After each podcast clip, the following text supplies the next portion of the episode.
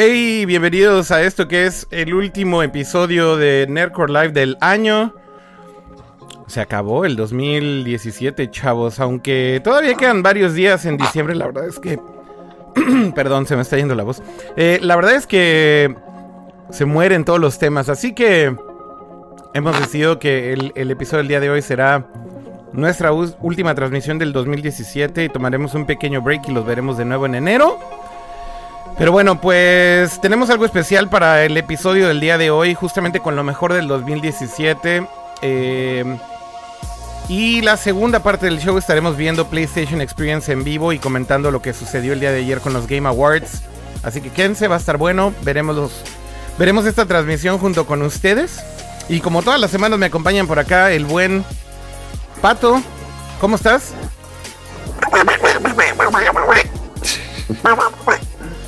No, pues muy bien, muy estresado. Estuvo muy movida esta semana. Específicamente hoy estuvo muy estresante, pero lo bueno es que ya estamos aquí para platicar este, de todo lo mejor, quizá también de lo peor del año, pero principalmente de lo mejor que tuvo este 2017 en tecnología. Ya para cerrar, ya para que le hagan su cartita a Santa Claus si no se la han hecho y demás. Oigan, dicen que no se ve nada en YouTube, pero sí se ve, ahí está el stream, a ver. Sí se ve, sí, se ve lento, o sea, hay lag, obviamente, a lo que estamos grabando a, verlo, pero sí se ve. Sí, tú tranquilo. Sí, yo también aquí lo estoy viendo. ¿Qué pasó, chavos?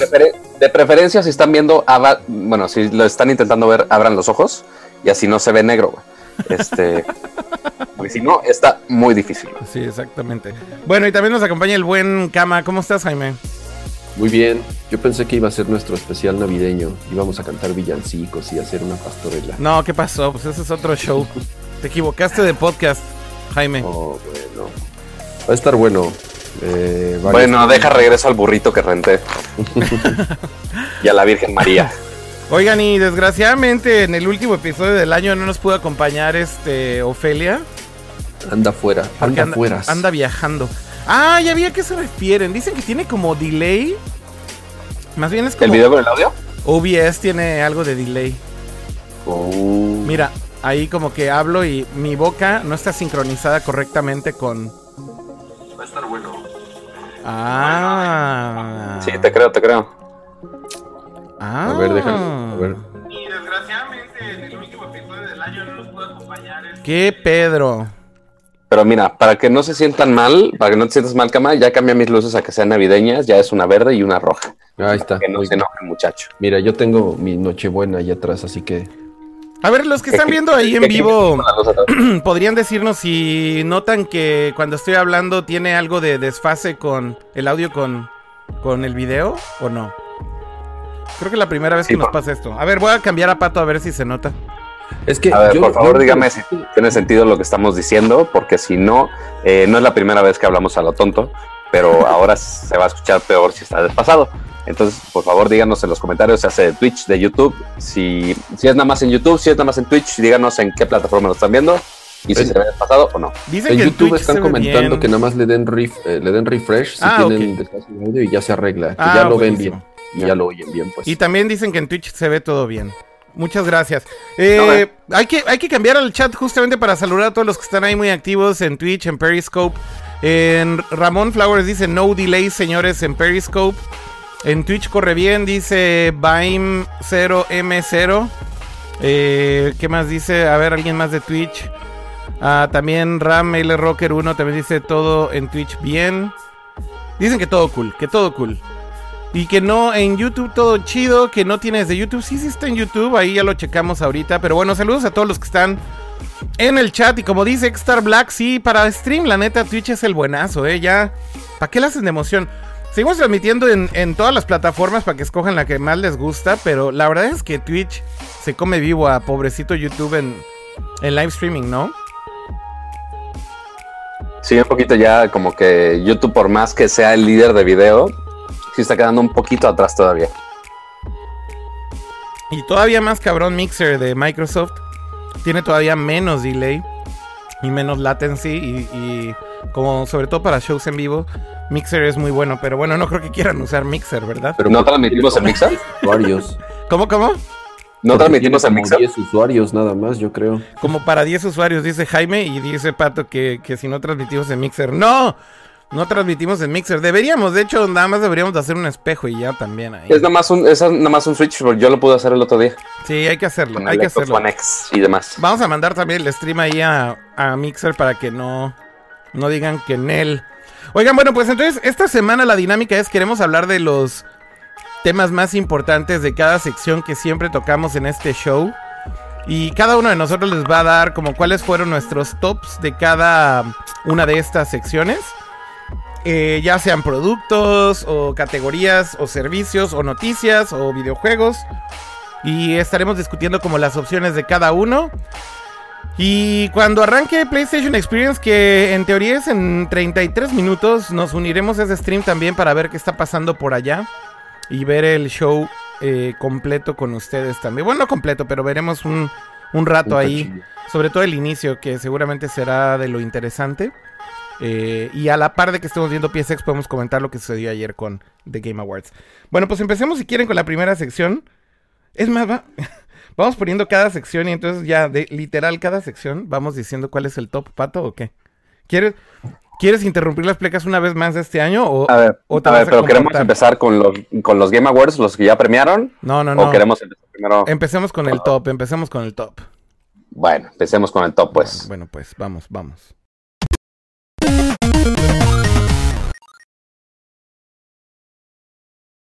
No, pues no, Pato, ya. Está tan ah. mastereado esto que. No more, tío Plecas. Oigan, bueno, puse tecnología y gadgets. ¿Por qué no? Empezamos por el buen Kama. A ver, Kama. Ya sabemos cuál es la respuesta, güey. Ya sabemos cuál es tu gadget favorito de este año. Creo que. ¿Tú qué sabes? No, ya se me hace, se me hace que es completamente inesperado. Pero a ver, dale, dale.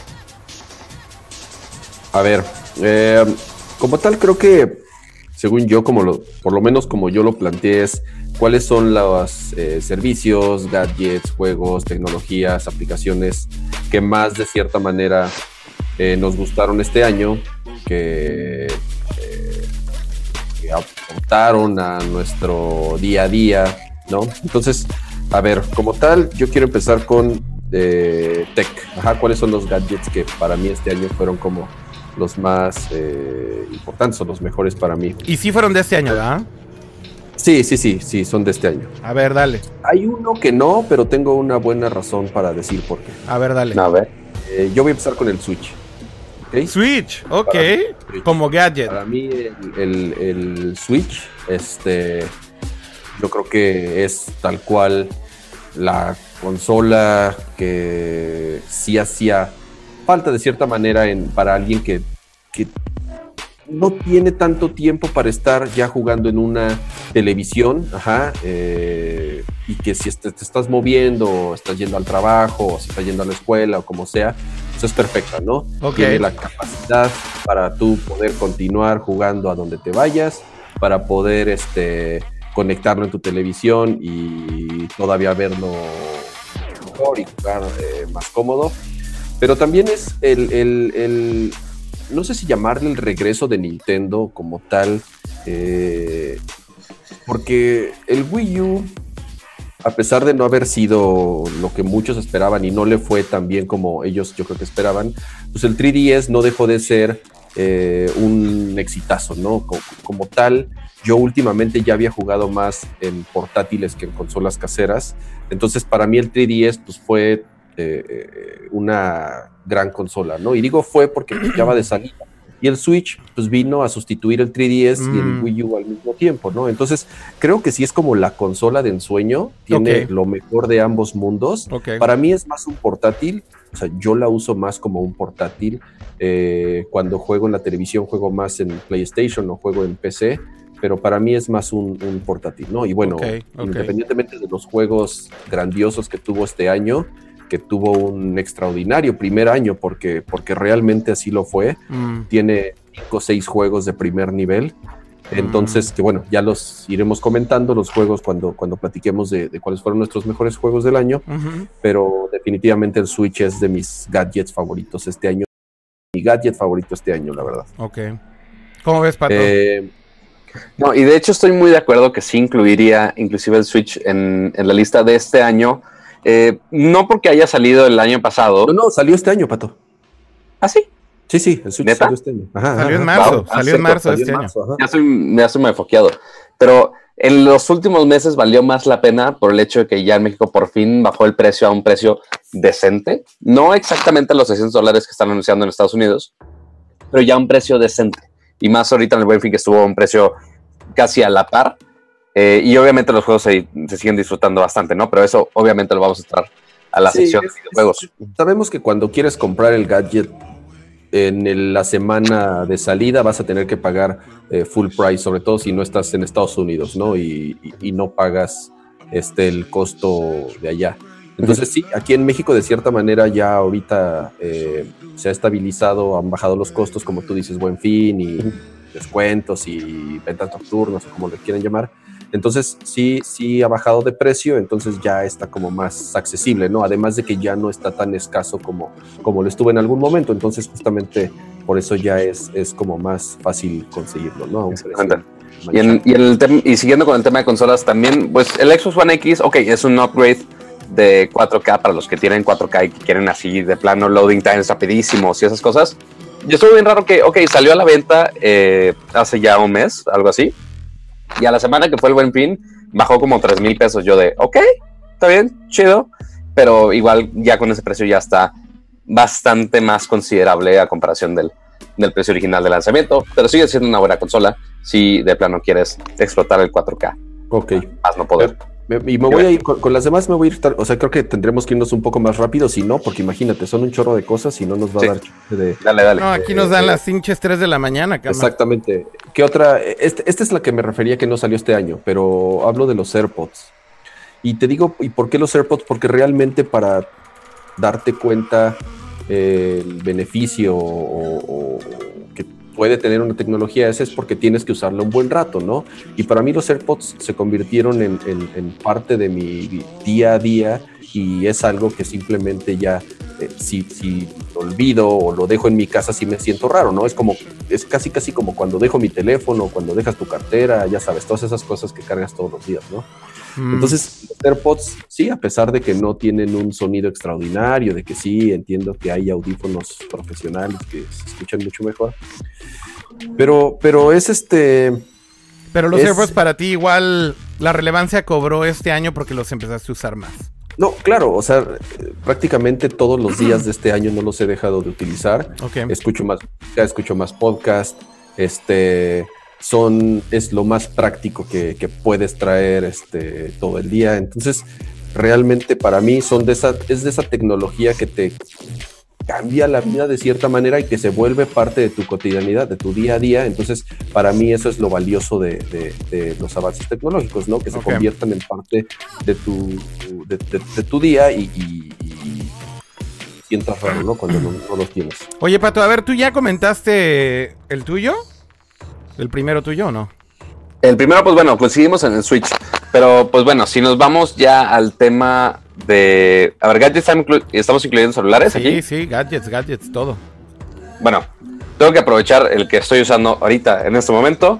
Uno de los tantos anticipados y que fueron de los mejores de este año es el Mate 10 de Huawei. Principalmente por el tema de las cámaras que son excelentes en poca luz y que muchos celulares ya lo han estado adoptando bastante bien. El iPhone también tiene muy buena, muy buena cámara en poca luz. Este, el U11, que tiene nada más una sola cámara, pero lo hace increíble y que he tomado fotos en conciertos que se ven espectaculares. Entonces, ese aspecto de las cámaras, principalmente de este, el Mate 10, es muy, muy, muy des- destacable. Y bueno, siguiendo con los celulares, yo creo que Akira va a estar muy de acuerdo con esto. La tendencia de hacer absolutamente todo que sea solo pantalla. O sea, que sea el Full Vision Display de Samsung, que sea esta pantalla que cubre casi todo el frente del teléfono. Del Super obviamente tenemos que mencionar aquí, eh, eh, y claro, ya por fin Apple se subió a este tren del mame, por fin, ya después de no sé cuántos años de retraso, pero bueno, ya se subieron a este tren y ya por fin tenemos teléfonos que son pantalla completa y que ya es un estándar ambos para Android y para Apple también. Pato, pero también lo de la pantalla completa tiene este año. O sea, realmente. Mm, ah, o sea, si tú digas años después. Mira, tiene, tiene este año, pero recuerden que ya discutíamos la vez pasada. eh, la primera compañía que realmente lo hizo fue Xiaomi. Y el Exacto. primer teléfono que sacó Xiaomi con una pantalla sin. eh, con el Mi Mix. Con, sin biseles en la pantalla fue en 2015, chavos. O sea, también, digo, 2016. Entonces, eh, esto ya tenía rato de cierta manera, pero creo que hay que decirlo que el día, el año en que las pantallas sin biseles se hicieron mainstream fue este año, definitivamente. Ahora, Samsung lleva rato haciendo ya pantallas sin biseles. También hay que darle crédito a que Samsung se subió muy temprano a esta ola. Pero, pero creo que decirlo como una especie de tecnología que se proliferó y llegó, digamos que hasta todas las marcas, incluido Apple, por cierto, y, y pasando por todas las demás, definitivamente fue el 2017 y creo que fue una de esas cosas que podemos mencionar como una de las tecnologías mainstream más importantes de este año, ¿no? Ya creo que ahorita es como impensable, ¿no? Eh, voltear a ver el pasado y, y- y pensar que vamos a volver a tener teléfonos eh, con unos biseles así de enormes, pues no, no creo que vaya a pasar Ahora- eso ya, ¿no? Ahora falta lo- los típicos mockups que hacen, que es nada más un vidrio y que se prende todo en el vidrio y es todo transparente. Es como que el- la idea futurista que tenemos todo mundo y que han habido un millón de conceptos de ello. Entonces nada más falta que llegue esa tecnología, nada más. Ya sé, güey. Lo, único que falta de las pantallas, o, o sea, ahorita ya algunos que han empezado. Bueno, Apple ya lo hizo, Samsung ya lo hizo. Estoy hablando de la tecnología OLED. Este, algunos se han ido de que no, que es IPS, pero es HDR10 o 4K o cosas así. Siento yo que le saco más provecho a una pantalla OLED. O sea, yo los teléfonos OLED que he usado, no mames, los amo. Pero, o sea, no estoy diciendo que estén mal las pantallas HDR como esta, pero ciertamente el OLED se ve muy bonito, el negro puro y los colores vibrantes y demás. Entonces, eso espero que más tecnologías, digo, más compañías lo adopten eventualmente. No, y sin duda creo que también hay que, hay que decir que las pantallas OLED también en, en móviles, eh, de nuevo, eh, las coreanas ya llevaban rato utilizándolas, pero creo que también este año es cuando vimos una proliferación también un poco más acelerada. Y yo diría que hablando de pantallas de celulares, eh, mencionaría para mí este año algo que nunca pensé que me fuera a sorprender, sobre todo por el tamaño tan pequeño de una pantalla en un dispositivo portátil. Pero debo decir que HDR en móvil me voló la tapa de los sesos tenerlo este año. Eh, Básicamente en un Note 8, por ejemplo, o en el iPad Pro, o, o en el mismo iPhone. Pero sobre todo en el Note 8 es en el que más he disfrutado esto. Hay poco contenido HDR y sobre todo, por, por ejemplo, poco contenido HDR en YouTube. Pero cuando ves un video HDR en el Note 8, en YouTube, eh, en 4K, es como, dude. O sea, la pantalla, la pantalla del, del Note 8 es, es broma, güey. O sea, es, es- es excelente. Y es justamente esta experiencia como nueva de ver videos on the go. Y de nuevo, creo que siempre pensé, ¿podrás apreciar HDR en un teléfono? ¿Podrás apreciar HDR en una pantalla tan pequeña? Güey, o sea, cuando estás viendo videos en donde tienes, por ejemplo, un lens flare, un, un- el sol en la parte de atrás y te pega el lens flare así en la cámara, llega un momento en el que es tan brillante en el pinche teléfono que hasta medio cierras los ojos, güey. Eh, no sé cómo describirlo, pero... O sea, la luz realmente... El rango dinámico de la luz realmente te, te, te impacta, por decirlo de alguna manera. Y eso tanto en el iPad Pro, que también tienen pantallas con HDR, y en el iPhone eh, eh, 10 también. eh, he disfrutado muchísimo esto, pero definitivamente mi pantalla favorita es la del Note 8. Es, es impresionante. A ver, ¿qué otros gadgets tienen en su lista?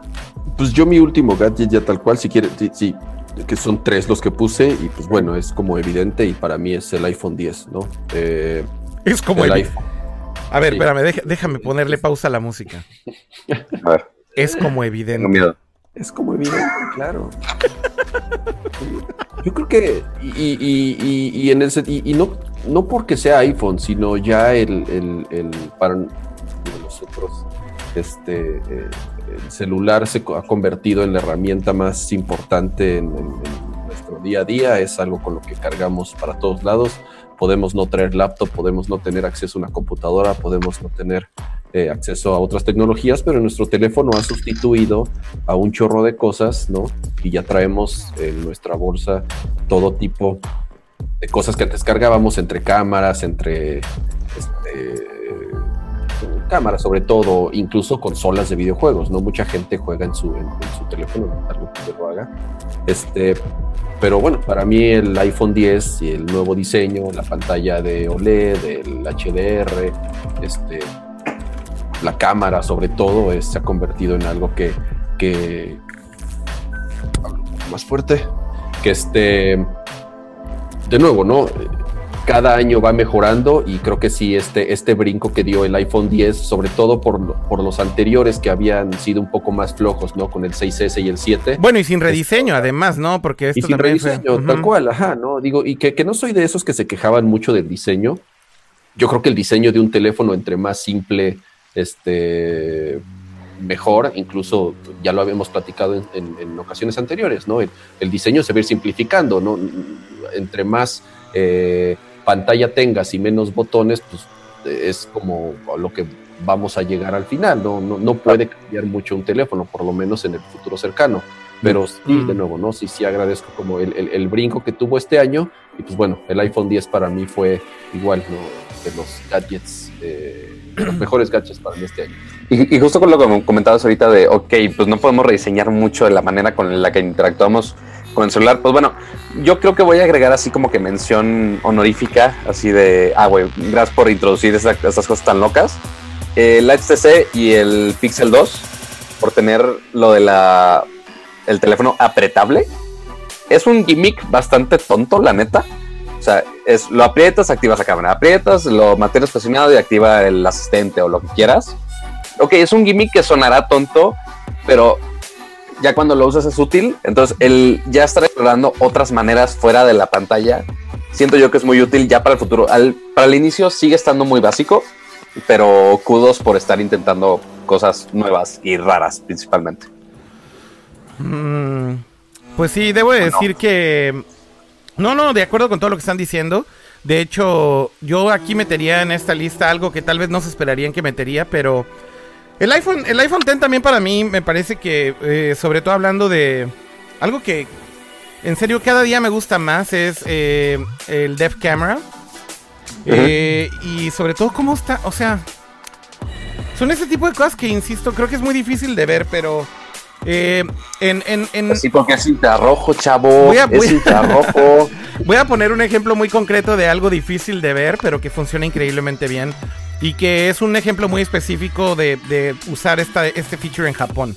Pero la combinación del Dev Camera con Face ID, que básicamente es la autenticación de, tu cara para seguridad, con Apple Pay, en el sistema de transporte público en, Japón, que ya los, los, iPhones desde el año pasado soportan estos estándares eh, en Japón como Suica y Pasmo y demás, que son las tarjetas para, para el transporte público es increíble, güey. O sea, no, sé cómo decirlo, pero ya, literal, o sea, es, realmente el pinche futuro. Entrar a una estación del tren, simplemente pasas tu teléfono encima de, del gate para, para usar el crédito o el saldo que tienes en tu tarjeta. Entras a la estación de tren, llegas a una tiendita, eh, vas a pagar eh, en un convenience store algo que hayas comprado ahí. Puedes pagar con Apple Pay haces doble tap, simplemente haces un tilt así de pequeño en el teléfono. Eh, te escanea la cara, está listo. En cuanto terminan de, marcar los productos, pones el teléfono, ya te cobraron y te vas. Son como cosas que, insisto, es, es muy fácil como decir, ah, ok, pues sí, tiene estas cosas y Apple Pay, no sé qué, y Face ID.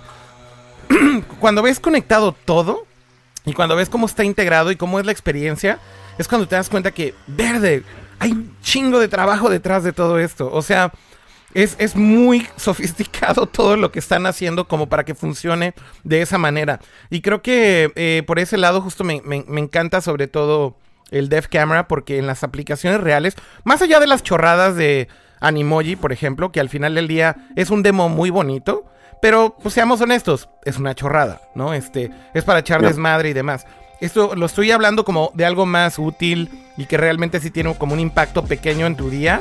Eh, creo, que, creo que eso es lo que más me gusta. Pero decía que algo que creo que no se esperarían es. Yo agregaría en mi lista de tecnología y gadgets de este año el iPad Pro de este año, el de 10.5 pulgadas. Em, ¿Por? No, pues por muchas cosas. Eh, mira, siempre he sido un fan, fan hardcore del iPad. Eh, de Apple en general, no te vayas No, no, no, no, no, del iPad, del iPad. O sea, estoy diciendo, soy muy fan del iPad desde siempre. Pero, pero en particular este año, creo que el iPad 10, eh, el de 10.5 pulgadas, finalmente llegaron a un punto en donde en el mismo form factor, en la misma, en las mismas dimensiones del iPad que teníamos antes, pudieron meterle una pantalla con biseles menores, pero además una pantalla con un refresh rate extremadamente alto para un dispositivo portátil. Y encima de todo, eh, con HDR, de nuevo. Y vuelvo a hacer hincapié en HDR. Y, pasando como un segundo plano, es la primera vez que siento que un iPad realmente llega como a esta visión de puede reemplazar a una laptop en cierto tipo de tareas eh, por el tipo de procesador que trae. Poniéndole Eso también mucho con iOS 11, ¿no? Exactamente, a eso iba. También tiene que ver mucho con iOS 11. Pero creo que sí es una combinación de todas las cosas, Pato. O sea, la pantalla más el procesador del iPad Pro más iOS 11, efectivamente. Eh, es la primera vez que siento que, ok, podría dejar mi laptop. Y de hecho ya lo hago una vez a la semana y el fin de semana. Dejo de cargar mi laptop y solamente traigo mi iPad. Y con el teclado trabajo desde ahí. Este eh, puedo, puedo hacer tasks bastante básicos sin ningún problema. El multitasking me deja hacer cosas que antes eran imposibles en un iPad. Pero de nuevo, por el, por el procesador que trae, puedes tener ahí pegado Twitter del lado izquierdo, puedes estar leyendo un feed, puedes estar viendo un video en vivo, puedes estar viendo un evento y live tuitear. Eh, puedo editar video, puedo editar fotos. Muchas de las fotos que he subido a Instagram, por ejemplo, este año las estoy editando ahí. Este, siento que finalmente se está empezando a consolidar esa idea de que sí puede reemplazar una laptop por primera vez. Porque ni siquiera, ni siquiera la del año pasado todavía sentía que estaba ahí. El procesador no sentía que estaba ahí. No sentía que estaba ahí la pantalla. iOS no estaba ahí tampoco. Entonces este fue como el, el primer año que dije, wow, sí tiene un potencial como para reemplazar eventualmente a mi laptop en ciertas cosas. Bueno, tenía que agregarla. Oye, tú, digo, tú, justamente eh, complementando y comentando lo que estabas diciendo hace ratito, ahorita, por ejemplo, ya puedes dejar tu computadora, puedes traer tu iPad, ¿no? Eh, en, Japón sabemos que se puede pagar el tren con el teléfono, en todas las tiendas aceptan eh, Apple Pay o con no en, no en todas las tiendas, este sí, Apple Pay está cada vez más popular, pero no en todas las tiendas, hay que decirlo. pero bueno, hay otros, hay otros servicios, ¿no? Que no son de Apple, que son de otros bancos o, no lo sé. Pero por ejemplo, tú ya podrías decir que no tienes bronca en salir de tu casa sin tu cartera, sin tu mochila, así sin nada más que con tu teléfono y podrías vivir un día normal. O sea, si no vas a un restaurante eh, acá, pues más, digamos, formal, sí puedes sobrevivir sin, sin, ningún problema con el teléfono todo el día. Porque encuentras un convenience store en cinco minutos que acepte Apple Pay o que acepte Suica.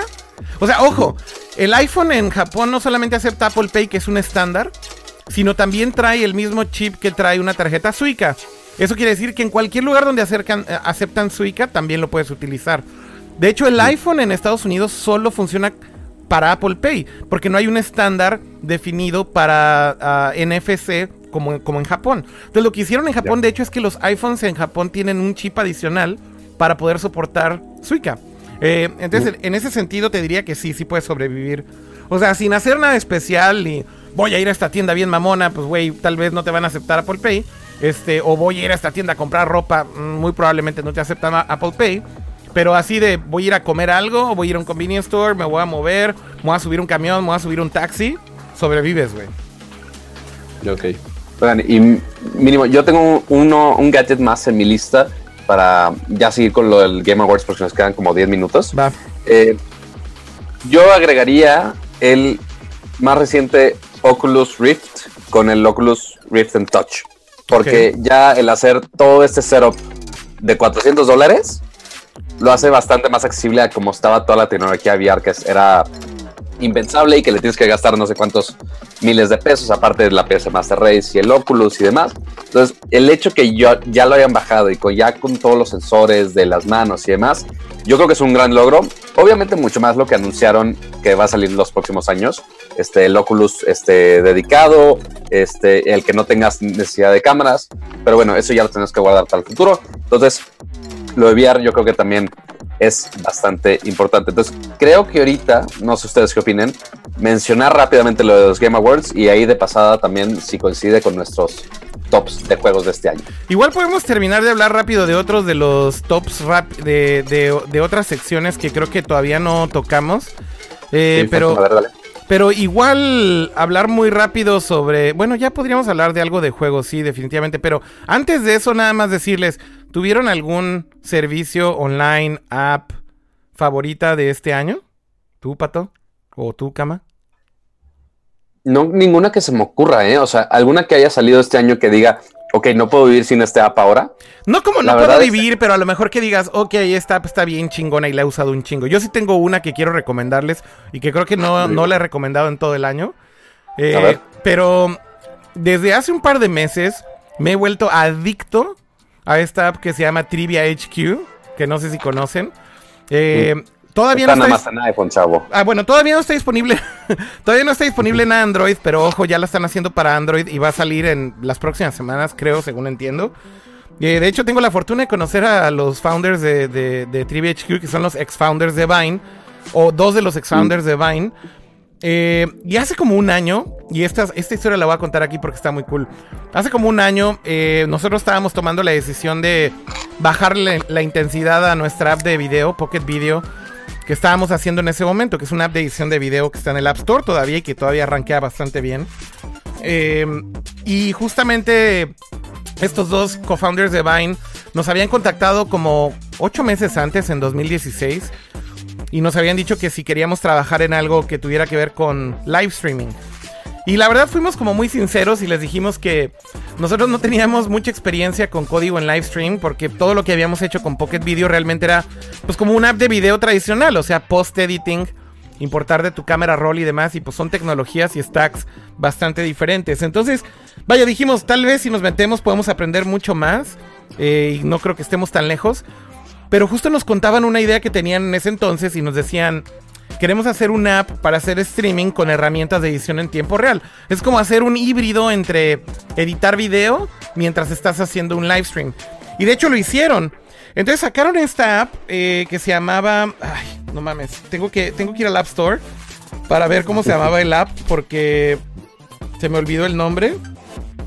Bien memorable entonces. No, no, no, wait, wait, wait, wait, wait. Aquí está. Se llamaba Hype. Se, llamaba Hype. Y el app, todavía está en el App Store está bien loca. Este. Es una especie de, de live streaming app para que hagas un show propio. En donde podías aventar, por ejemplo, canciones desde Spotify. Desde el teléfono. O sea, esto te estoy hablando de que todo es en la pantalla del celular. Puedes poner una canción en vivo, puedes poner efectos de sonido, puedes poner transiciones, te puedes poner en un recuadro en una burbujita mientras estás poniendo un video atrás. Una cosa mega loca on the go. Y wow, así dijimos, esto está increíble. Y bueno, les fue de la chingada. El app mega, mega failó. Mal pedo. Pero uno de los founders, una vez a la semana, hacía un como trivia show. Entonces usaba el app para hacer como un, juego que, le, le, le pusieron el emoji game y entonces ponía un emoji y la gente decía. Ponía más bien un string de emojis y la gente trataba de adivinar qué decía el string de emojis. Y estaba muy divertido porque era como algo interactivo y la gente estaba enardecida tratando de adivinar qué diablos significaban los emojis que estaban ahí. y lo curioso es que gracias a esto, es que tomaron la tecnología que ya habían hecho para Hype Vieron que lo de las trivias funcionaba súper bien y de ahí salió la idea de hacer Trivia HQ. Y Trivia HQ la está mega reventando. Si no tienen idea de qué es, neta, bájenla si tienen un dispositivo iOS. Es un show, básicamente. Es como ver The Price is Right. Este, así como un, show de trivia tradicional. En donde 250 mil personas están jugando al mismo tiempo. Respondiendo preguntas en vivo de un host. Y donde cada pregunta se pone cada vez más cañón, más cañón. Y, van eliminando a todos los usuarios que la cagan en cada pregunta. Y puedes ver cómo el número de 250 mil que están participando activos baja así de un madrazo a 150 mil. Puedes seguir viendo, pero, pero ves como ya los potenciales ganadores este, van bajando en tiempo real. Y el punto es que cada episodio que hacen, lo único que sucede es que te mandan un push notification y te dicen show en 5 minutos. Y ya, güey, o sea, abre tu app y listo para jugar. Y está muy cool como estás viendo el stream y empieza el conteo y... Es una... Es una chingonería de una idea extremadamente sencilla pero mega bien ejecutada. Y, Claro. y viene muy pronto para Android, así que se la recomiendo muchísimo y es creo que lo más impresionante que he visto este año, sin duda. Yo ya me acordé de, de dos apps importantes que de hecho acaban de salir. Han- estaban en versión beta, pero ahora ya están disponibles de manera oficial. Uno se llama Datally de Google, que lo que hace es que te cuida tus datos móviles, principalmente para lo- todos los que tienen ciertos megabytes este, dedicados en prepago o si no se quieren pasar de su plan o lo que quieran. Es muy, muy, muy útil. Lo que haces, hace cuenta, crea un VPN dentro de tu teléfono que no hace nada más que monitorear el tráfico Ok, y te dice, y tú puedes bloquear qué aplicación basa o no este, el- la conexión móvil. Es como tienen en iOS que tú tienes los switches, de cada uno le pones que, oye, tiene datos móviles, no tiene datos móviles, pero de repente quieres entrar uno de, ay, güey, ahorita sí necesito usarlo en datos móviles, ajá, que normalmente te tienes que ir a settings, habilitarlo, ¿no? Está medio de hueva. ok. Este, aquí lo que hacen es que tienen una burbuja de notificación muy similar a las que tiene Facebook Messenger y tú puedes configurarla. Oye, quiero que me bloquees en todas y nada más, por ejemplo, yo en mi caso, ok, tengo Facebook, WhatsApp y Twitter ilimitado, ¿no? Entonces, ok, déjame en esas sin problema y no me pongo la notificación. Y ok, en otras, en Instagram, por ejemplo, que no tengo los datos habili- este, habilitados, digo, oye, necesito poner un posteo también.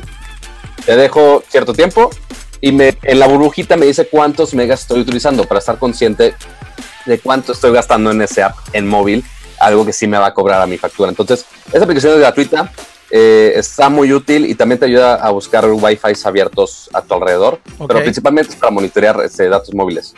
Muy bien. Y la otra, este, bueno, los niños eh, iPhone pues están muy acostumbrados a AirDrop, que es muy bonito. Este, para pasar archivos entre iPhone y iPhone, yo sé que ustedes también lo pueden pasar entre iPhone y Macs, pero también este, Google acaba de sacar una aplicación que se llama Files Go, Ok. este, con toda esta versión de Android Go que también están sacando, que es básicamente un administrador de archivos Ok. que te- lo puedes separar los archivos por imágenes, por apps, por videos, por audio, y no importa qué aplicación sea, y puedes ver todo lo que tienes. Pero también tiene la, este, la función de mandar archivos entre teléfono y teléfono. O sea, Ok. básicamente es un airdrop ya por fin hecho de Google, de este app a otro. Pero es básicamente bajar dos apps de lo mismo, nada más que ahora ya hecho por Google. No sé por qué no está integrado en Android nativamente. bueno, Seguramente lo van a la hacer. Seguramente van a hacer la Eventualmente, integración. si funciona, eventualmente lo van a poner seguramente incluido este con esta versión de Android Go que te decía. Muy bien. Buena recomendación, Pato. ¿Tú, Kama, no? ¿No le quieres entrar a esto? Sí, eh, dos, un, un servicio y una app que para mí este año han sido como muy importantes. Primero, Google Fotos, ya sé que no es nuevo, pero actualizaron, han estado actualizando constantemente este año, lanzaron una nueva versión de, de, del app para iOS y es mi servicio favorito de Google. Eh, ¿Cuál, cuál, cuál, un- perdón? eh, Google Fotos. Ah, Google Fotos, ok. Ajá. Este, que no es de este, este, año, sí. técnicamente no es de este año, pero para ti fue importante este año. Sí, sí, sí, exacto. Y, y sobre todo porque les decía, sí han, han estado actualizando constantemente y la versión última está muy, muy buena. Estoy hablando en particular de la de iPhone. eh. Creo que es muy similar a la de, a la de Android, ¿no? Eh, subí 15 años de fotografías este, digitales que tenía, entonces te hace recopilatorios por fechas, te hace collage, te hace videos. Entonces, para mí es una app ahorita ya eh, de todos los días, ¿no? Ese ¿Sabes- es ¿Sabes que es muy útil de, de fotos? Eh, Que ahora, o sea, aparte de etiquetar personas por las caras, sí, bueno. ahora también, aparte de eso, ahora ya puedes etiquetar mascotas. güey.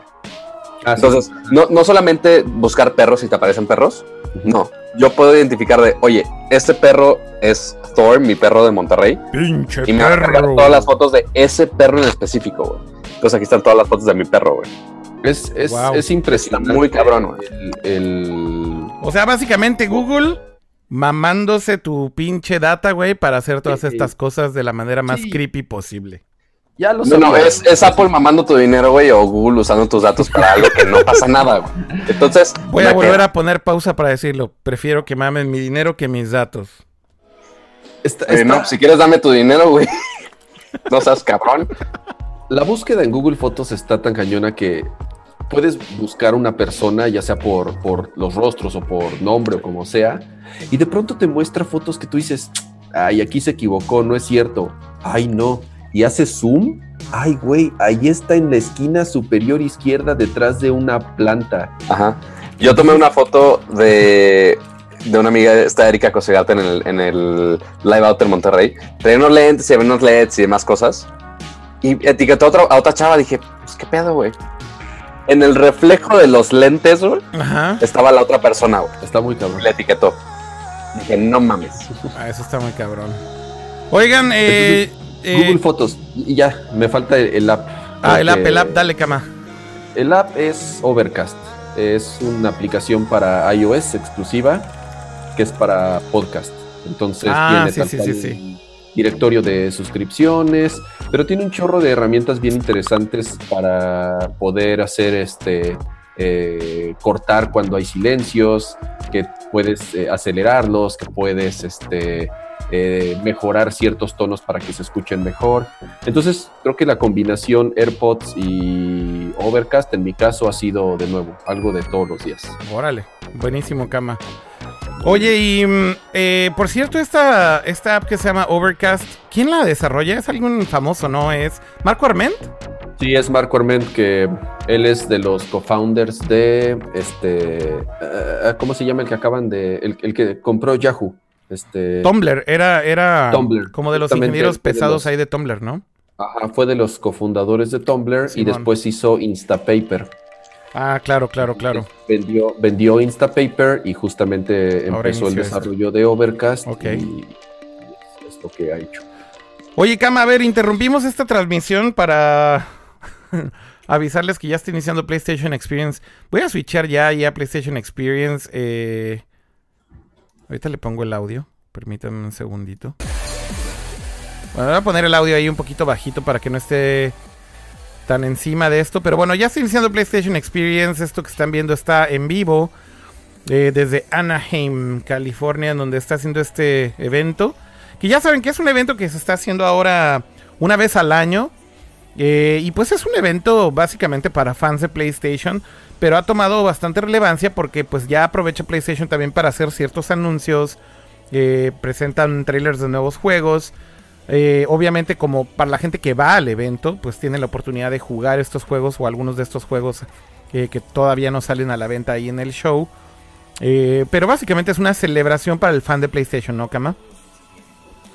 Sí, y, y lo que dices es, es, es importante porque ya no solamente S3 o, o GDC, eh, digamos, los eventos fuertes este año eh, donde presentan nuevos lanzamientos o actualizaciones o no lo sé, este, y, y- y entonces PlayStation Experience justamente eh, llenó, llega como en un hueco en cuanto a una fecha en donde de pronto sí habían lanzamientos, pero en cuestión de noticias era muy flojo, ajá. Sí. Entonces, este, creo que, creo que es un, es una buena fecha justamente para, para cerrar bien el año y para calentar motores del- de lo que viene el año que entra, ¿no? Para que la gente no empiece el, el- el próximo año muy fríos en cuanto a información, en cuanto a no saber qué esperar.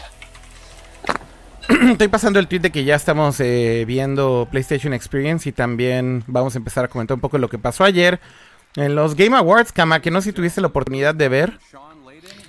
Vi como de la mitad hacia adelante, justamente cuando empezó el, el, el trailer de Death Stranding, que si quieren ahorita o al ratito lo comentamos. Este, bien, ¿eh? Bien en cuanto a producción, eh, es notoria la diferencia año con año.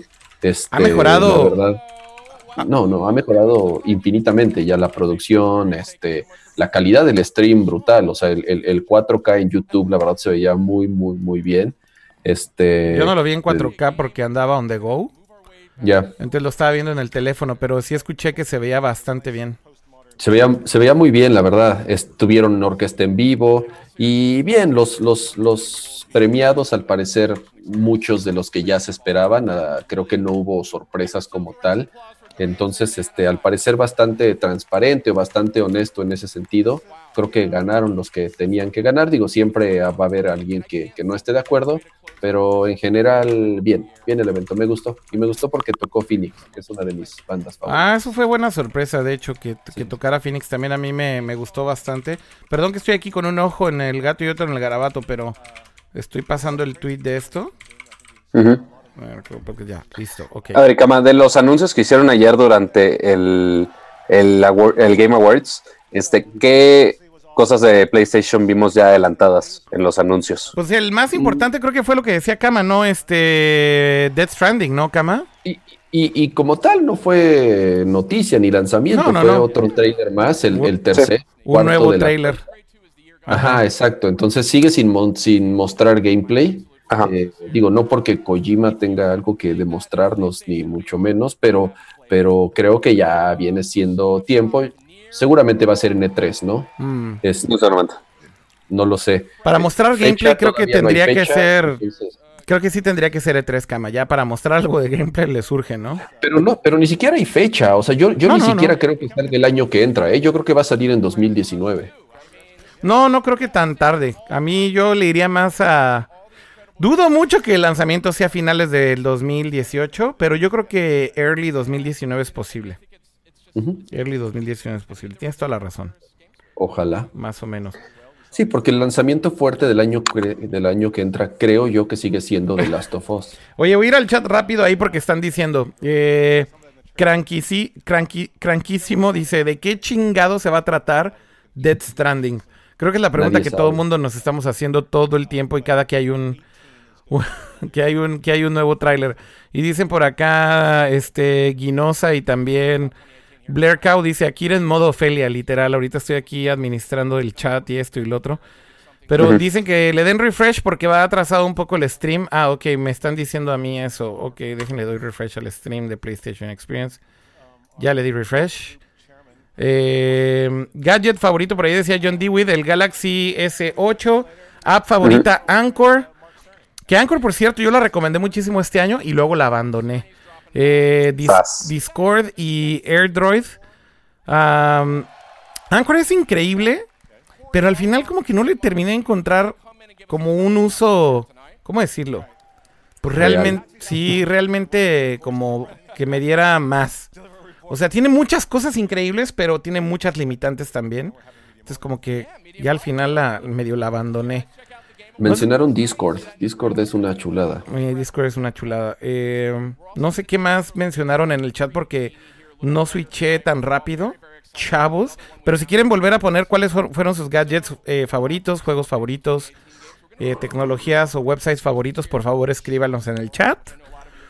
Eh, y ahorita los pasamos aquí en vivo y los comentamos. Y regresando un poco a lo de los Game Awards, ¿tú los viste, eh, Pato, o no?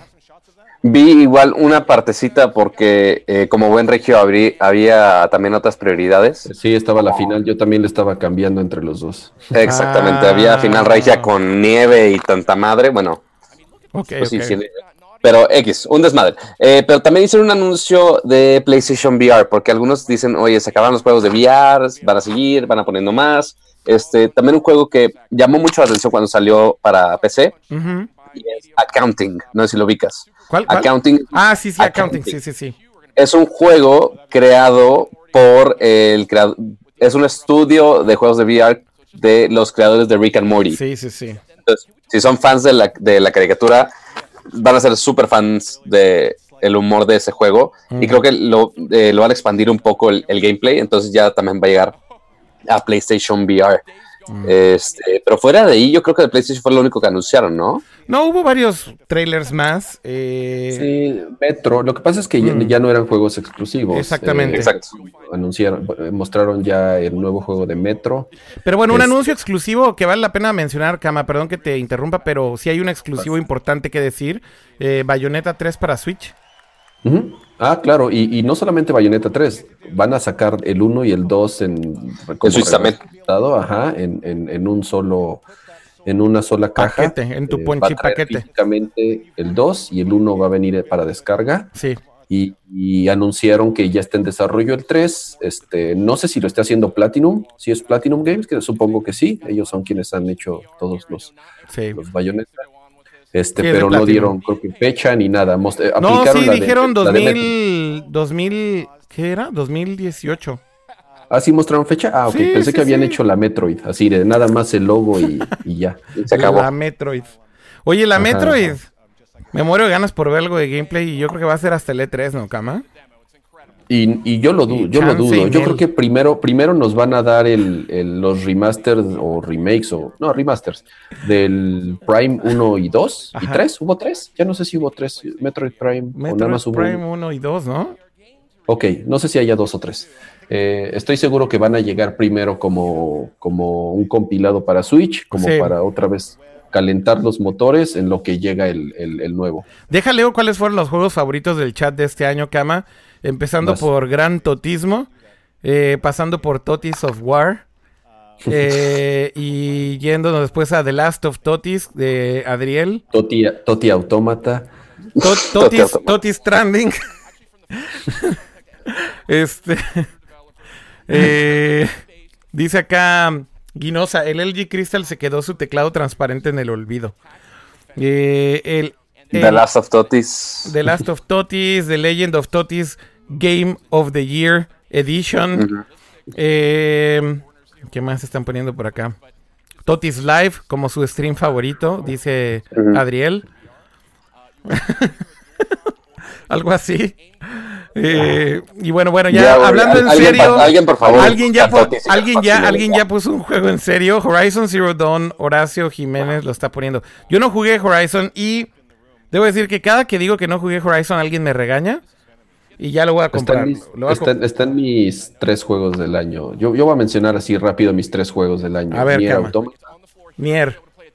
Horizon Zero Dawn y lo que llevo de Xenoblade Chronicles X me está matando. Entonces lo voy a meter en mis también. Ok, entonces a ver otra vez. Xenoblade. No, Xenoblade 2. Xenoblade Chronicles 2, Xenoblade Chronicles 2 en el Switch que recién salió. Nier Automata Y, y- Horizon. y Horizon. Madres, güey, que Horizon está en tu top 3. Cama, con razón. está. Neta, neta. Yo le hice tanto el feo a ese juego, güey. Sobre todo, digo, el arte no me gustaba nada cuando lo presentaron. Pero de verdad, cada que saco el tema en cualquier grupo de amigos, conocidos, este, random chat, y digo, ah, no lo jugué, y todo el mundo es así, de- se me queda viendo de, con cara de, güey, what the fuck, güey, ¿cómo? Entonces Gran ya, juego. e- este fin de semana me lo voy a ir a comprar y, y lo, lo voy a jugar. Lo voy a dejar en mi backlog para jugarlo sin duda. Tú, Pato, ¿cuáles son tus tres juegos favoritos? Por cierto, seguimos viendo aquí de reojo eh, PlayStation Experience. Esto no es PlayStation Experience, esto es nuestro guion. No, chido. Aquí está Pero sí, le está poniendo atención aquí. Pero to- todavía no está... mm, eh, no han mostrado nada. Están no, no, no. Están ahí como en el intro y tal. Entonces, por eso es que también no le estamos dando como tanta prioridad todavía.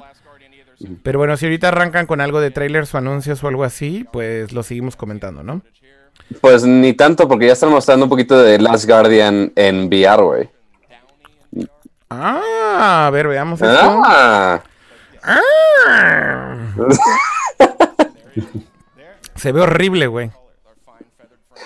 Pero está en Oh VR, güey. Y es una actualización gratis. Entonces, bueno, como es- una mascota virtual, ¿no? Hijo, pero ve el frame rate y la calidad, no mames. pues. Se ve bien sí, güey. piñata, güey. O Sí, sea, se ve digo, como de Play Pues, 3. pues se ve es como- no, play, se- no, no se es ve como de- Master Race, güey. se ve como de Play 2, güey.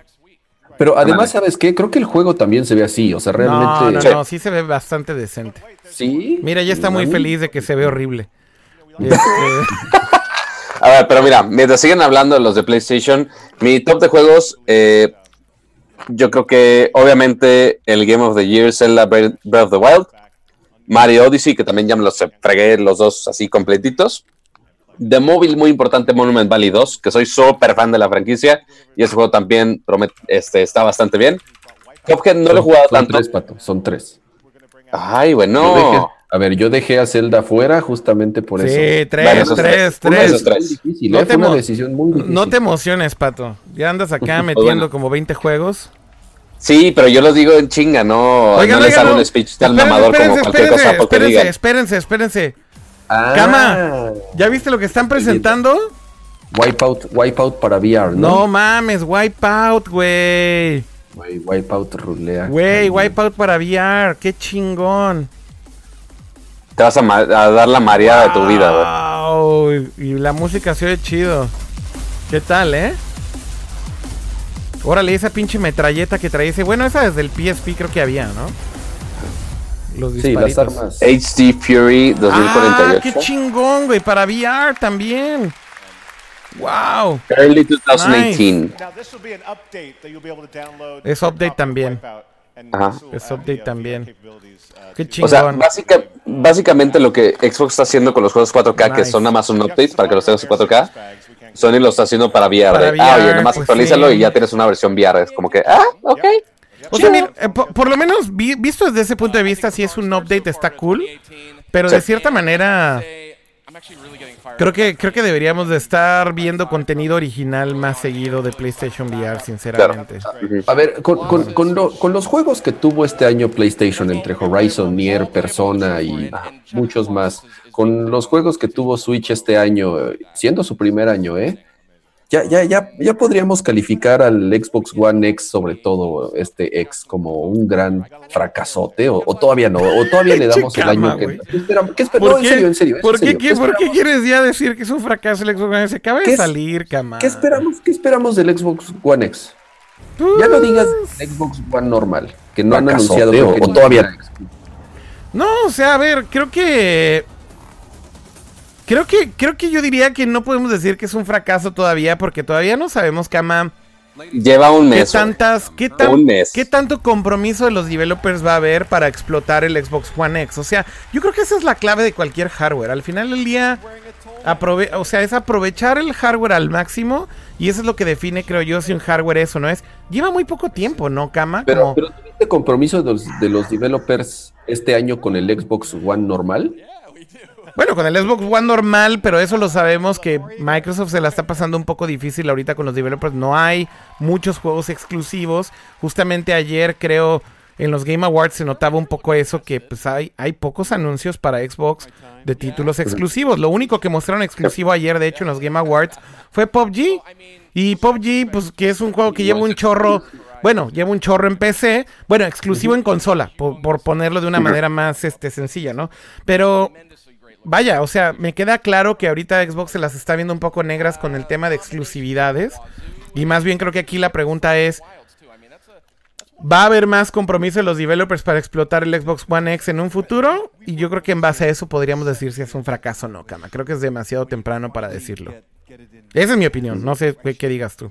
Digo, ¿cuál es tu punto? Yo me, yo me baso en lo que ha sucedido en los últimos dos años. Eh, realmente no he, no, no no he tenido yo así nada. Por, estoy hablando de mi opinión, ¿eh? no estoy diciendo que esto sean los hechos, pero como tal, el- las razones por las cuales vale la pena tener un Xbox One o en su caso un Xbox One X, yo no las he encontrado. Ajá sobre todo comparándolo con lo que sacó PlayStation los últimos dos años, este año sobre todo, y, y el Nintendo Switch, ¿no? Entonces, de nuevo, basándome en lo que ha sucedido en los últimos dos años, yo no le veo que vaya a cambiar tan pronto el próximo año. Eso es todo.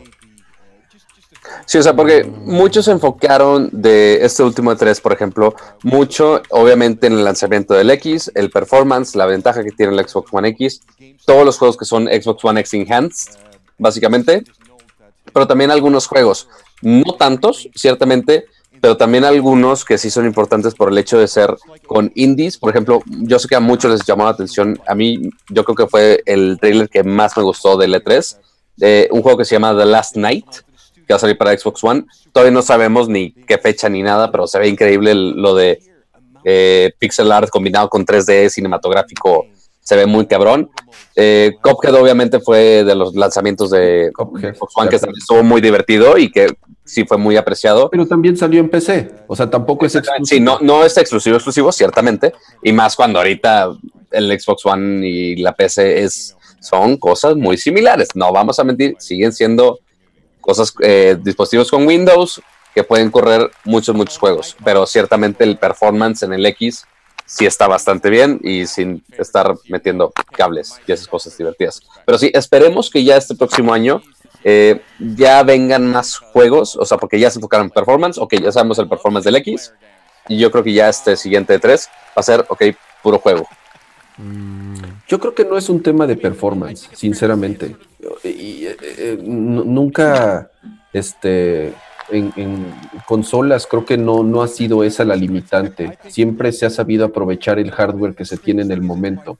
Así como creo que el PlayStation 4 Pro realmente no, no aporta nada a la plataforma. O sea, si tienes un PlayStation 4 normal, un PlayStation 4 Pro realmente no, no te cambia la vida ni la experiencia de juego. Lo mismo creo que pasó con el Xbox One X.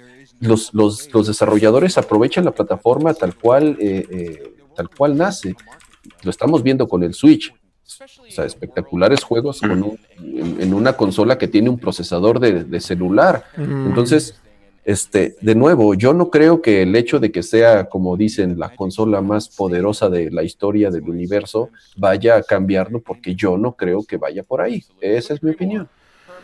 Pues bueno, y al final del día, Cama, yo lo que diría es, pues es como, a- para mí el Xbox One X sí tiene un propósito interesante y debo de decir que todavía le encuentro mucho valor que exista, eh, por lo menos en la, en la teoría. Y la teoría es, es un hardware muy potente diseñado para alguien que no quiere gastar tanto dinero en una PC Master Race. Y que es un buen intermedio entre lo que venga en la siguiente generación de consolas y la anterior. O sea, la lógica tiene sentido. Si en la práctica eso va a funcionar y si en la práctica eso va a significar que va a haber chingo mil juegos optimizados para Xbox One X que saquen realmente el provecho de la consola, eso no lo sabemos todavía. Pero por lo menos creo que en, en la idea entiendo lo que Microsoft está haciendo. Y digo, por lo menos agradezco que exista una opción en el mercado que digas, mira, quiero 4K, quiero HDR, quiero eh, un player de, de, de, eh, Blu-rays eh, 4K también, que por cierto el pinche PlayStation Pro me parece la decisión más estúpida que pudo haber tomado Sony no incluirle playback.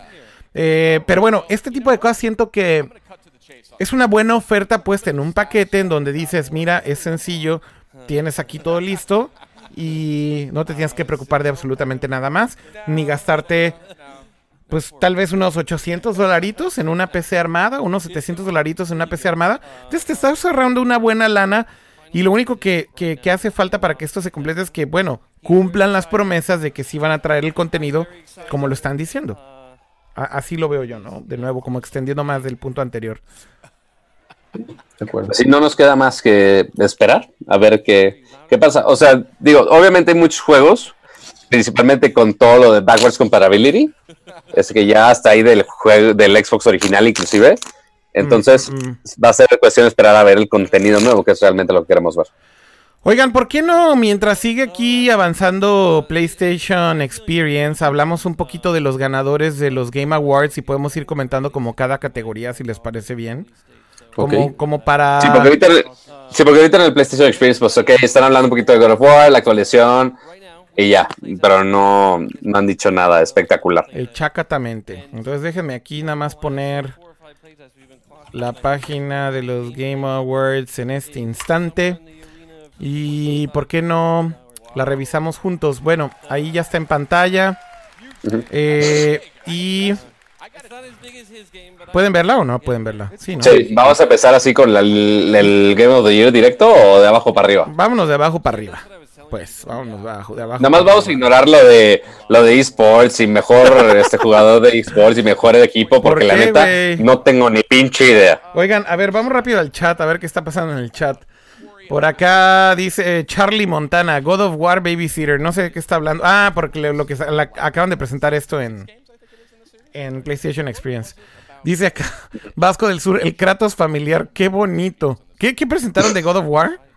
Ah, God of War, es que creo que ahorita están. Es que está con su hijo, Ah. entonces está cuidando al hijo y entrenándolo y la madre, entonces, güey, es un, es un pinche babysitter, güey, Ok, ok, ok, ok. A ver, ¿qué más dicen en el chat? que mata enfrente de su hijo, pero está bien. Dicen por acá. mm, Ah, que. Un poco más, pero más PUBG. ¿Qué esperan ver en PlayStation Experience? Dice Charlie Montana también. Fidel Picos dice Sean Layden guarda algo bajo su chamarra. Oh, ¿será que va a sacar un hardware nuevo por ahí? Un, un PSP 2. No, no mames, cama, no, no estés ahí. Estaría muy extraño ver el No PSP sueñes, hoy en día, güey. No sueñes. No, No, yo amo el. PSP, güey. El PSP es el mejor portátil de todos. Rede dice, Cama, estás Como ya, no, como ya no es el Switch. ¿Me vas a decir que no es el No, Switch? estoy hablando de viejitos, pues. Ah, bueno. Sí, o sea, si, estamos, si vamos a hablar de reggaetón No, bueno, del viejito, pero pues bueno, güey, ya es otra cosa. El Switch lleva menos- menos de un año, ¿no? Y el PSP tuvo años y años de muchos. A ver, bueno, voy ¿Sabes a, voy a regresar aquí a lo de los Game Awards en lo que ustedes platican. Vas. Pero mira, No, está sería bien. muy extraño que, que regresara un PSP, pero que fuera lo mismo que el PlayStation TV. No, no, no, no. Digo, me queda claro que después de lo que pasó con el Vita y cómo lo mataron al pobre, eh, Sony al parecer no está nada interesado en, en- el móvil. en la onda portátil. Pero estaría, estaría cool que fuera nada más un portátil, pero que nada más fueran puros ports de juegos de Play 2, Play 3. Digo, si los podía reproducir un, una cajita así chiquita que puedes poner al lado de tu tele. Pues, pues es que prácticamente eso puedes hacerlo con el Vita. Ah, en tu tele pues está el, el- el PlayStation TV. Exacto, e- e- eso es lo que decía. ¿Qué pasa si tenemos el poder de PlayStation TV en una consola portátil? Pero Es- que sí. de streamear, porque eso es, pues si lo quieres móvil no puedes streamear. Sí, Es la única desventaja. Ah, es que eso de streamear juegos a mí no, como que no se me, no me gusta mucho. Voy a, voy a switchar ahora sí a lo de los Game Awards. Esta Ajá. categoría es muy importante para todos nosotros. ¿Cuál fue el Best Chinese Game? Eh, que obviamente sabíamos que iba a ser JX3HD. Claro, todos, todos conocíamos eso. Se me hizo raro que estuviera Monument Valley Creo ahí. que, creo que el tuyo, el favorito era este Icy, ¿no? Este eh, Pato. Y el de y el de Icy. Kama era Gumballs. Y no, no ganó Kama, lo siento. Sí, definitivamente. Lo siento mucho, no ganó. Eh, este es presentado por por, por- no mames. Por Chic, Por Chic Chic. Hydro. Ya, No, por lo menos ya no salió Ya el no hombre, salió la botarga. El hombre rastrillo, ajá. Ya no salió la botarga, güey, por lo menos. Pero este la vamos a ignorar también. Este es muy importante para Pato. ¿Cuál es el mejor esports team? Él tenía, este, no, no pudo dormir, güey, la noche anterior de saber. Como no ganó, no ganó Lion Gaming, güey. No, no ganó la. No están, no están ni nominado, güey. Eres un culero, güey. Eh, bueno, y luego también aquí está Best Esports Player. Que pues. Y iba a ser un chiste demasiado racista, güey, pero no me ya, controlaré, ya, güey. ya, ya, no. A ver, ok. Podemos por lo menos hablar de Best Esports Game. Ese sí. Que- creo que ahí podemos eh, opinar mucho más. Eh, algo está pasando en PlayStation Experience. Si hay algo que esté relevante, Es un igual en- Era un demo de literal un pasillo de God of War. Ok. No enseñaron nada. Ok, perfecto. A ver ya- si ya ya, muestran fecha. Ok, eh, Best Esports Game Early, ganó early Overwatch. 2018, es lo único que dice. Ya, ¿Ahorita? ok. ¿Ya lo mostraron? Sí. Sí, literal hace dos segundos. Decía Ok. Early 2018. De 19. Sí. Muy bien. 18, 18. De 18, perdón, perdón. Debe de ser entonces por ahí de marzo, seguramente. Muy bien. Ahí por ahí. Muy bien. A ver qué están hablando ahora. No, otra vez se van a clavar. Ok, Best Esports Game um, ganó Overwatch y competía con Rocket League, League of Legends, con Dota 2 y con Counter-Strike Global Offensive. Digo, creo que ya Overwatch sí es como el rey de esto. Independientemente de que, por ejemplo, en Twitch no se refleja, eh, porque no es el, es el juego más streameado. Pero bueno, al final del día sí podríamos decir que se entiende porque Overwatch eh, es lo Es, que nue- es. relativamente nuevo, se puso competitivo. cuan- o sea, si lo No, comparamos pero, pero con ¿sabes League of? Legends y Dota, tiene mucho también que ver la comunidad, este Pato. Creo que la comunidad es muy activa. Y creo que algo que ha hecho bien Blizzard es escuchan a su comunidad, creo, como ningún otro developer. Y Sí, hacen, hacen lo que quiere la comunidad. Literal. O sea, están haciendo un juego como se debe hacer un juego en, este, en, esto, en estos tiempos. Me explico, ex- escuchando a tu usuario, qué es lo que quieren, qué es lo que no quieren, qué quieren cambiar, cómo balancearlo, qué personaje está mal, si un ítem está mal, si está desbalanceado hacia este cierto tipo de mapa, etcétera, etcétera, etcétera, y lo están arreglando todo el tiempo. todo Pues, el tiempo. Y Blizzard y es, sí. Blizzard es, está, está mostrando el ejemplo en ese sentido, creo yo, y creo que por eso es lo que es, ¿no? Este, al final del día. Trending Gamer. O sea, esto es como de un gamer famoso, ¿no? Y bueno, ganó el Doctor. Disrespect. Doctor Disrespect, que por cierto, yo ni, sa- ni sabía de su existencia hasta que hablé con Leo un día y me dijo, güey, está de huevos, velo. Y me mandó el URL de sus streams en Twitch. Y este. Y bueno, pues básicamente. No es mi pedo. O sea, sus streams no es mi pedo y entiendo que es un personaje y todo, pero bueno, no. No, no, no, no, no es mi favorito precisamente. Este es el Best Student Game. La verdad es que no conozco ninguno de estos juegos, así que creo que no, podemos dar ninguna Sí, está muy hipster soso el asunto todavía. Pues muy, más que hipster, sí, muy, muy estudiante, muy estudiante, sí. Este, pero qué chido que tengan esta categoría. De hecho, me llamó mucho la atención que premien estudiantes. El güey que ganó, este de Level Squared, eh, se sube al escenario y dice, güey, no tengo trabajo, contrátenme. No mames, Ajá, neta. estuvo bien Sí, chingón cuando recibió Wow. su, cuando recibió su premio. Eh, creo que esto es Best Indie Game, sí, Best Indie Game. Bueno, miren, aquí debo decir que eh, mi favorito de esta categoría era Night in the Woods. Pero, pero entiendo por entiendo perfecto por qué ganó Cuphead. Eh, Al Sí. final es un juego indie, hizo muchísimo más ruido que cualquiera de todos estos juegos que están en la categoría. Sí, sin pedo. Y pues creo que estaba Aunque mega el de. merecidísimo. ¿Qué es Hellblade? Ajá, ¿El Hellblade. último? No mames, también se ve increíble, güey. No, Como no tengo PlayStation, ya vi todo el gameplay. Y está muy cabrón. Bueno, es, es, Está muy es cabrón. hecho por un juego muy es hecho por un estudio muy cabrón, Ninja Theory. Es que también por eso, por eso a mí, eh, eso de que lo hayan metido, entiendo por qué le llaman juego independiente, pero Ninja Theory sí es un estudio con mucha más experiencia, con Pues sí. mucha más carrera. Yo lo mismo me preguntaba, Kama, igual que tú, pero creo que lo ponen en categoría indie porque lo están pu- lo están haciendo y publicando ellos mismos. Ellos mismos, ajá. Sí, sí. A ver, ahora tenemos un piano en el Xbox Experience con unos tipo peluches o no sé qué chingado está pasando. Creo que es Dreams. El Sí, de- es Dreams, exactamente. Es, es el de... El de Media Molecule. Mole- Que este que es de juego los, lleva los creadores de Little Big Planet, ¿no? Exactamente. Este, Sí. este juego lleva en desarrollo zillions de, de, de tiempo. A y mí ya como que mu- no me llama. Digo, es un juego que se nota, más bien no se nota, está hecho para un tipo de audiencia muy específico, para fans de juegos de Media Molecule sin duda y para una audiencia muy específica. Sobre todo, por ejemplo, todos los juegos de Media Molecule en general son muy populares este con audiencias más jóvenes, más mujeres que hombres. Entonces digo, creo que creo que tiene un, un- un fondo, pero como que ya no se había dado nada de noticias o ya no habían dado como mucha más información del juego y ayer tuvo una reaparición en los Game Awards. Entonces, bueno, sigue vivo y sigue en desarrollo y qué chido. Al final del día, Media Molecule hace juegos increíbles independientemente de todo. Son increíbles game designers y con conceptos súper padres. Así que bueno, ahí está ahorita esto en, PSX. Regresando a los awards, perdón, eh, querían comentar algo más de los juegos que están ahí o de los que están nominados. Yo les recomiendo muchísimo, de verdad, si no lo jugaron, jueguen Night in the Woods. Está increíble el juego. El, arte está bien bonito, los diálogos sobre todo, y la historia está súper padre. El, el arte se me hace súper original y súper bonito. Pero no estoy en desacuerdo con que Cuphead haya ganado Juego del Año. ¿Ya habíamos visto gameplay de Dreams o no? Sí, ya. Sí, ya, ya. Ah, bueno. Es que justo están haciendo un gameplay demo ahí. Ya han mostrado varios, varios videitos de, de gameplay antes. Ya. Sí, sí. Pues bueno, sí, anuncian algo importante ahí. Estoy así como que multitasking en mi, ca- en mi tarea, muy, en mi cabeza muy cabrón. Most, Most el- anticipated games presented by McCafe. ¿no? McCafe. Sí, lo, lo- el Presented by McCafe es lo que me causa más problema, güey. Miran, eh, si es patrocinado, mejor ni hablemos de ello. Eh, Best Multiplayer. Sin duda creo que se lo tenía que llevar este PUBG. Creo que... O sea, Fortnite agarró vuelo hacia finales del año definitivamente. Ajá. Pero no mames, o sea, PUBG llevaba ahí ya como...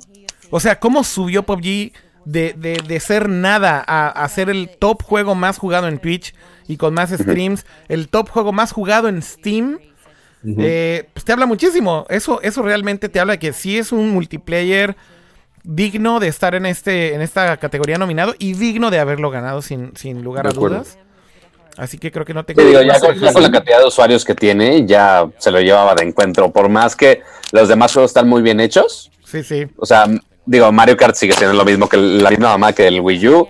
Call of Duty sigue siendo la misma mamada. Splatoon sigue siendo muy buen juego, pero sigue siendo la misma mamada. Pero eventualmente el público se fue por PUBG, güey. Pues es algo nuevo definitivamente. Splatoon 2 en línea es increíble. Pero bueno, ya habíamos visto Splatoon antes eh, en multiplayer, así que no es tan nuevo el concepto ya. Destiny ya habíamos jugado el primer Destiny también, así que tienes razón en esa observación para decir que mucho de esto es continuación. Y los únicos son dos que creo que que valían la pena... de- Los únicos dos que valían la pena creo yo era Fortnite y Player Unknown porque pues, son los dos nuevos que estaban en esta categoría, ¿no? y Fortnite porque le copió el modo a, a- a Pues sí, PUBG. pues sí. Porque el modo normal de Fortnite nadie lo juega. Totalmente. O sea, hasta que hicieron este nuevo modo de como batallas, este, Sí, Battle Royale. Battle Royale, es cuando empezó a despegar, ¿no? Em, Bueno, pasando a Best Sports Racing Game. Mira, a mí este año ya, por ejemplo, esta categoría sí se me hace como... Me cago un poco porque, porque por ejemplo... Es nomi- como por compromiso, ¿no? Sí, sí, sí. Nominar a juegos como Pro Evolution o FIFA o NBA, así NBA 2K Sí, o whatever, es como, güey, no mames. O sea, ne- neta no está chido. Pero, pero por ejemplo, Racing, te diría, como tardan tal vez un poco más en hacer algunos de estos juegos, tal vez valdría la pena. Y bueno, le dieron el premio a Forza, eh, no se le llevó Gran Turismo, y entiendo también por qué. Creo que eh, Gran Turismo Sport es un gran título, pero ya hablando objetivamente de la cantidad de pistas, la cantidad de Tiene coches, poco contenido. es, tiene muy poco contenido Gran Turismo Sport. Y yo creo que eso le quita muchos puntos. El juego en línea está padre. Me encanta lo de los eventos, ¿no? Las carreras que, por ejemplo, están agendadas a una cierta hora del día y te tienes que registrar. Puedes calificar en la pista a la hora que quieras y luego ya nada más meterte para correr la carrera. Como que todas estas, estas eh, cosas de, de el modo sport son increíbles. Pero el contenido, neta espero que Polyphony tenga ahí un montón de updates preparados porque se quedó muy corto y Forza ahí sí se lo come. Y ni se diga en la parte de 4K HDR, Forza también se lo come vivo al pobre Gran Turismo que no se ve tan cabrón. Se ve muy bien en 4K, se ve muy bien el HDR, pero debo decir que Forza se ve mucho mejor, sinceramente. Oye, y, y casi casi volvieron a aplicar lo que ya habían hecho, ¿no? De vender un gran turismo como medio, a medio, no, no a medio cocinar, pero medio, inco- medio incompleto en cuanto a contenido, ¿no? Pues, Ya había salido sí. uno anterior, ¿cómo se llama? El Prologue, ya me acordé, Mm. Digo, no sé si tan drástico.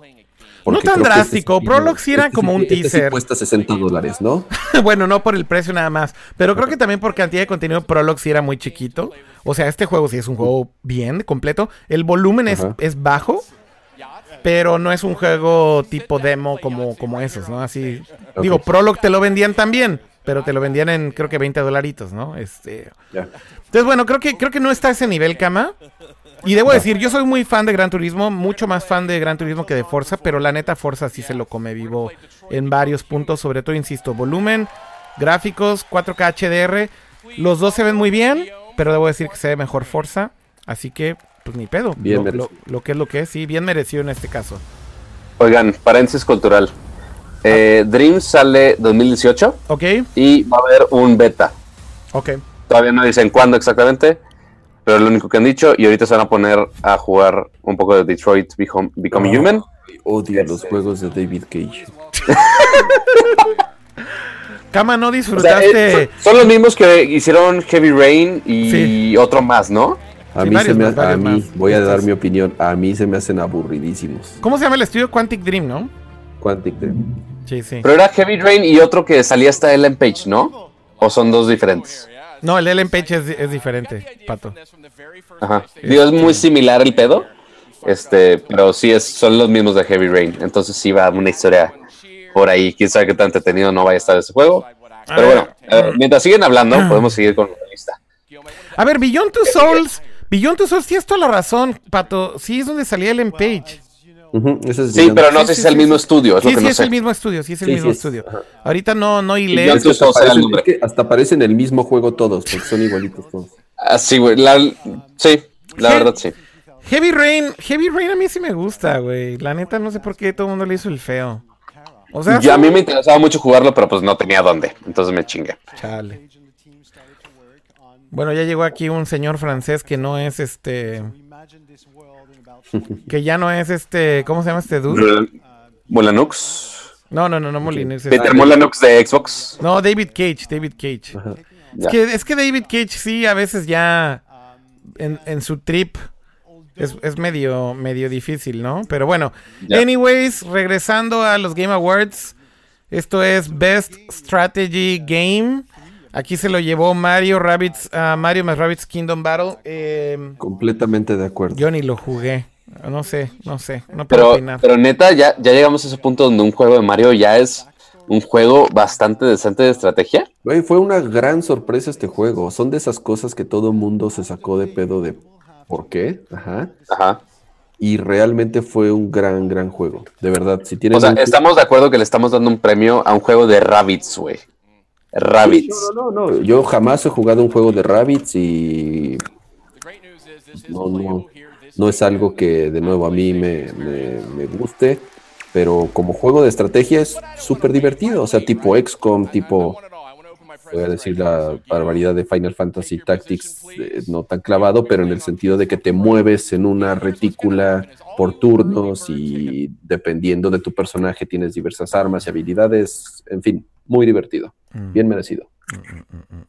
Bueno, ya cuando te aburres o cuando ya se te haya olvidado completamente el juego, mm, no sé si lo hayas comprado en línea o hayas comprado el cartuchito. Si compraste el cartuchito, me lo puedes prestar con mucho gusto. Seguro que sí. Va que va. Bueno, ver, ahí ¿qué sigue en la lista? Sigue, veamos. Y no, ahí está la lista ya, ya. Best Family Game. O sea, la categoría Nintendo, básicamente. Pues no, no necesariamente es Nintendo, pero bueno, sí tenían varios juegos aquí. Más bien, todos los juegos Todos son. son de Switch. todos Nada son más, de- nada más todos el de- Sonic Mania era multiplataforma. Era el único, güey. Bueno, y también el de Mario más Rabbids, que es un Mario, pero es de Ubisoft. Este. Sí, pero está nada más para el Switch. Ay, güey, no mames, esto está como. Pues, ¿qué les digo? Casi no he jugado Mario Odyssey, la verdad. La verdad es que como Family Game no sé si es una buena categoría para Mario Odyssey, pero ok, it's fine. O sea, se entiende por No qué. sé si juegas en familia, Mario. O sea, no, o sea Ajá, más bien es exactamente. ok, un juego que entre dentro de la categoría de E for Everyone. Y ya. O sea, que lo puede jugar todos en tu casa, pues. Ajá, que no diga maldiciones, que no maten a nadie. Y ya, básicamente. Aunque Splatoon técnicamente sí, creo que sí. O sea, es un juego de shooter en un juego de en una categoría familiar como que eh, no concuerda ahí mucho, pero está bien, vamos a darles el beneficio de la duda. Bueno, el y- único que posiblemente he escuchado de Family Game que no está nominado es Super Lucky's Tale, pero no lo he jugado, la verdad, y no he visto muchos reviews de ese juego. Entonces, quién sabe si merecía estar en esa categoría o no. Aquí, como bien decías, Kama, eh, decían, Vasco del Sur eh, de YouTube dice, Best Family Games para juegos single player. No tiene mucho sentido eso, ¿no? Pues Eso es muy cierto. Nada más Mario Kart era el único que podría ser multiplayer bien. Sí, No, está, no, y- está medio y marciano Splatoon. eso, la verdad. Medio marciano eso. En familia con Mario. ¿Splatoon se puede multiplayer local? Eh, Splatoon Ah, se puede ah. local. No, no se puede local, según No, recuerdo. no se puede. Mm, mm. Está Bueno. hecho para familias de una persona. Eh, a ver, voy a switchar rápido aquí a PlayStation Experience a ver si está pasando algo interesante. Está tomando un pescado de la Ah, pecera. pues está Mira mostrando qué el... divertido se ve el juego. Tienes que tomar. Y, algo- y- y se cagaron de risa de algo, o sea. No sé, No sé está- qué hicieron. están felices. A ver, güey. Esto, esto creo que puede ser como un meme, güey. Entonces, ¿por qué no? ajá, a ver, ¿Por qué no le ponemos atención? Y nos a reímos ver, un voy a regresar tantito nada más para ver qué pasó. No, no le puedo regresar aquí. Estoy viéndolo en el player de web, no tiene rewind. O sea, mientras están. Mientras están asaltando a una señora, güey, el señor está preocupándose por el pescadito. Y ya, es la única mamada. A ver, vamos a ver cómo se ve este juego de Quantic Dream. ¿Cómo se llama este juego? Ah, Detroit. Detroit. Detroit. Ajá. Muy human. Pero ¿por qué la gente está enardecida, güey? Entonces estoy analizando, a ver, espérate. Yo sigo viendo en la parte de atrás. La gente está enardecida. Ajá. We could easily get it, but they're on the edge of the balcony. A ver qué diablos. Sea, porque pueden ver así de. Oh, no. Esto es el, el, el, el trademark. El trademark de Quantic Dream. Escojan qué quieres decir. Y la gente. Ah, no. "Eh". Es que cálate, cálate lo que hicieron en el, en el demo, güey. Está muy cagado. Ok, va caminando el güey. O sea, el chiste es que, ok, puedes controlar hacia dónde va. O sea, no está así Pues lineal, como- así, super mamón. Pues o sea, eso es como todos los juegos de Quantic Dream, pato, no es algo nuevo. Heavy Rain es lo mismo, etcétera, etcétera. Te ponen este menú y escoges las opciones. No, no, no, no, no. O sea, ya te puedes tú mover y elegir qué acción, o sea, en qué, con qué elementos vas a accionar primero, güey.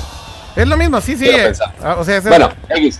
El punto, el punto de lo cual se rieron, güey, es aparte que puedes analizar, estaban analizando una foto de la familia y decía que una persona eran inteligentes y, que- y que otras eran súper pendejas, güey, entonces se cagaron de risa. Pero aparte dijeron, ah, güey, hay un pescadito fuera de la pecera, güey, déjame agacho por él. Pero en eso entró un cutscene, güey, de una señora que estaba siendo arrastrada por un policía. Y en vez de ayudar a la señora, dijeron, no, no, no, vamos a recoger el pescadito primero. Ah, qué chingón. el pescadito y ya fueron o sea, por todo lo demás. le valió madre la señora, básicamente. La señora que valga madre, los pescados son prioridad. Cama, no, puedes- no puedes, no de puedes negar que los juegos de Quantic Dream se ven chidos, Cama. La neta. No, no, eso Sí. es el, el- motion capture es muy bueno, las en este caso la interfaz, el diseño de la interfaz está bien padre, Muy padre. pero oh, Ve qué chingón. Están, como juego- están reconstruyendo. que, que- que diga, ah, ya quiero llegar Es como a una escena de crimen, ¿no? Sí, Ajá, pero sí, la está reconstruyendo ahí como en tiempo real. Qué chingón. Wow.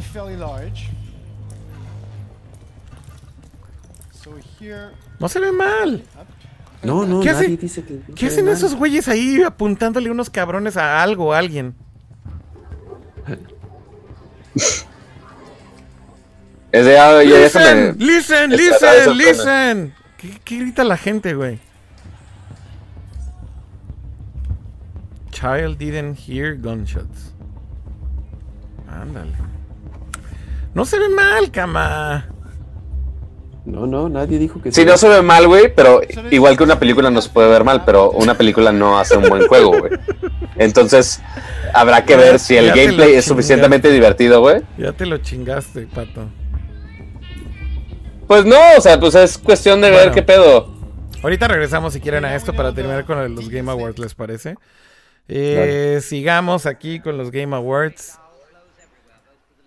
Veamos qué No dice tengo aquí. que Esto, opinar en esto era- Game porque no ni uno. No, ni yo. Bueno, sí jugué. ARMS. el peor. Bracito, sí, es el peor de todos, güey. Y yo creo que lo pusieron por compromiso, ¿no? Pues, no, sé si, yo. no sé si compromiso, pero sí es un juego de pelea, güey. Y sí salió Sí, este pero año. así que tú digas, no mames, es un super juego de pelea. Pues, es de Nintendo. No sé. No es un- exacto. Ok, Nintendo, ok, hizo un juego de pelea. Ok, lo tenemos que poner, güey. Pues sí, Aunque güey. que no va a ganar. Pues sí, no es un No, mal bueno. juego. No es un mal juego, lo que pasa es que está lo que pasa es que está súper cortito y está súper limitado.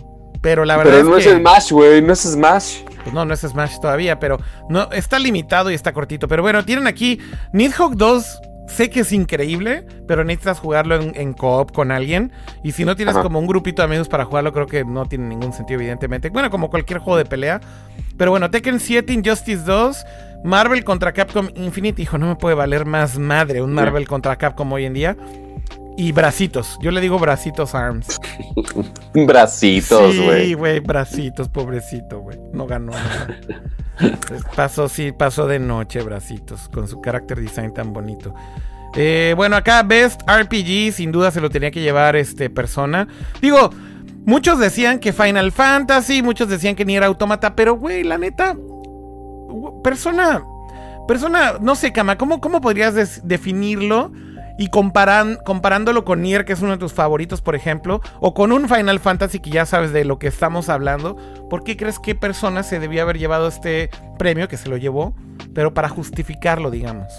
Porque mantiene más esencia de lo que es un RPG tradicional. Totalmente, Eh, totalmente. Nier Automata y Final Fantasy son RPGs con acción, si se puede decir de esa forma, por el sistema de batalla.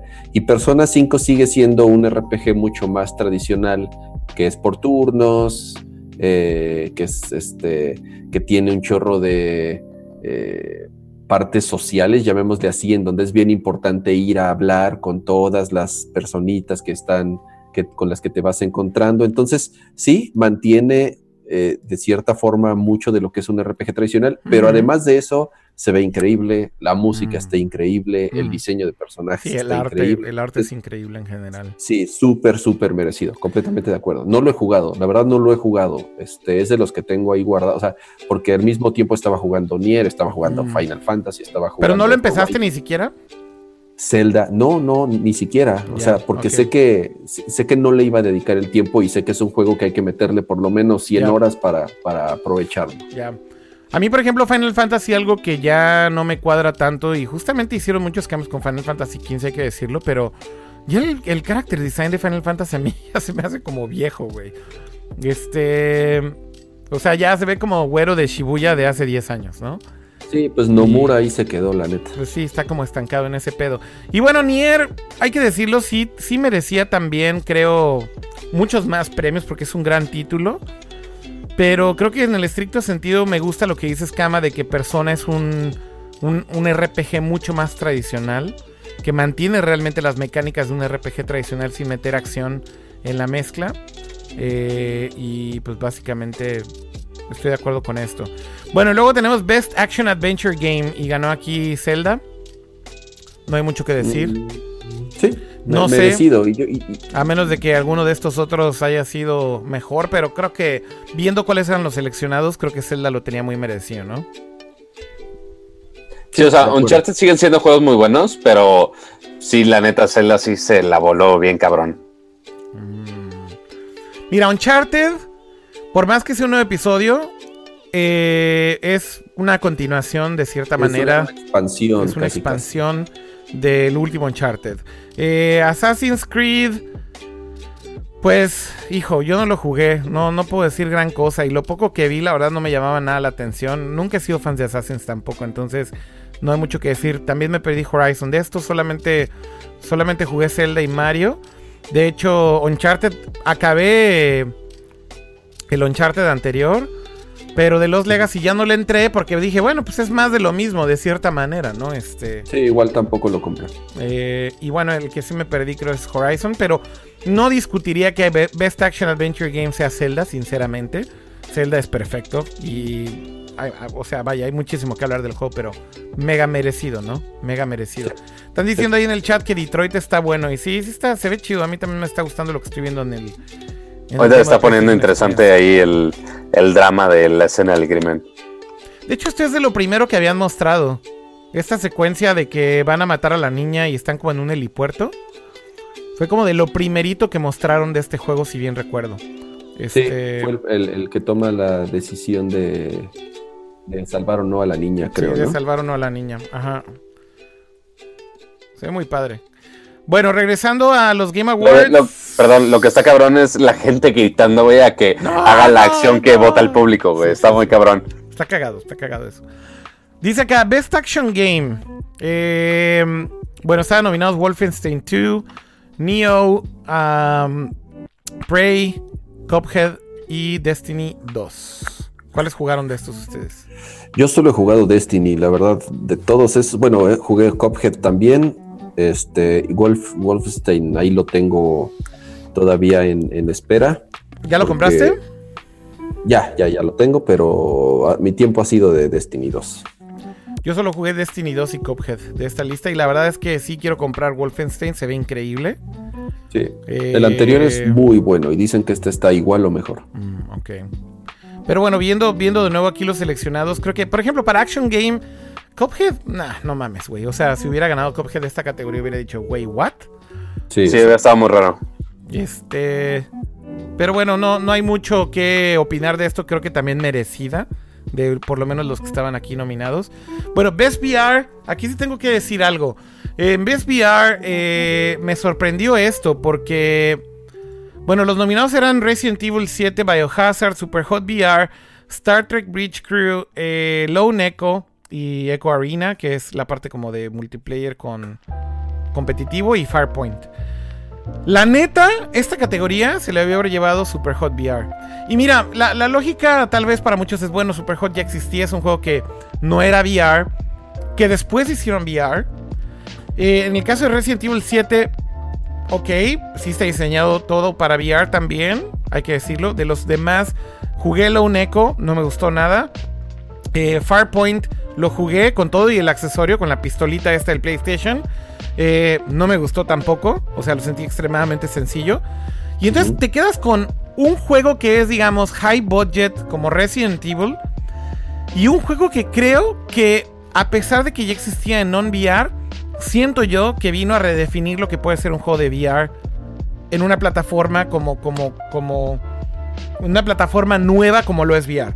O sea, la, la, la manera en cómo lo portaron y la ejecución del juego en VR me parece de lo mejor que he visto en, en- en game design para VR, sin duda. O sea, realmente están aprovechando el medio para algo que está conectado intrínseca- intrínsecamente con el, con, el, con el gameplay. O sea, la manera en cómo interactúas, en cómo sí tiene sentido, por ejemplo, usar el head tracking. Justamente como el tiempo lo detienes o lo, lo alentas. Por ejemplo, te disparan, entonces ves las balas venir. Entonces este feeling de que eres pinche Neo en The Matrix, The Matrix.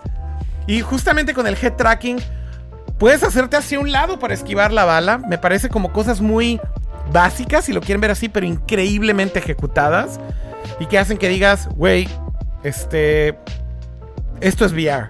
Esto es lo que debería ser un juego de VR.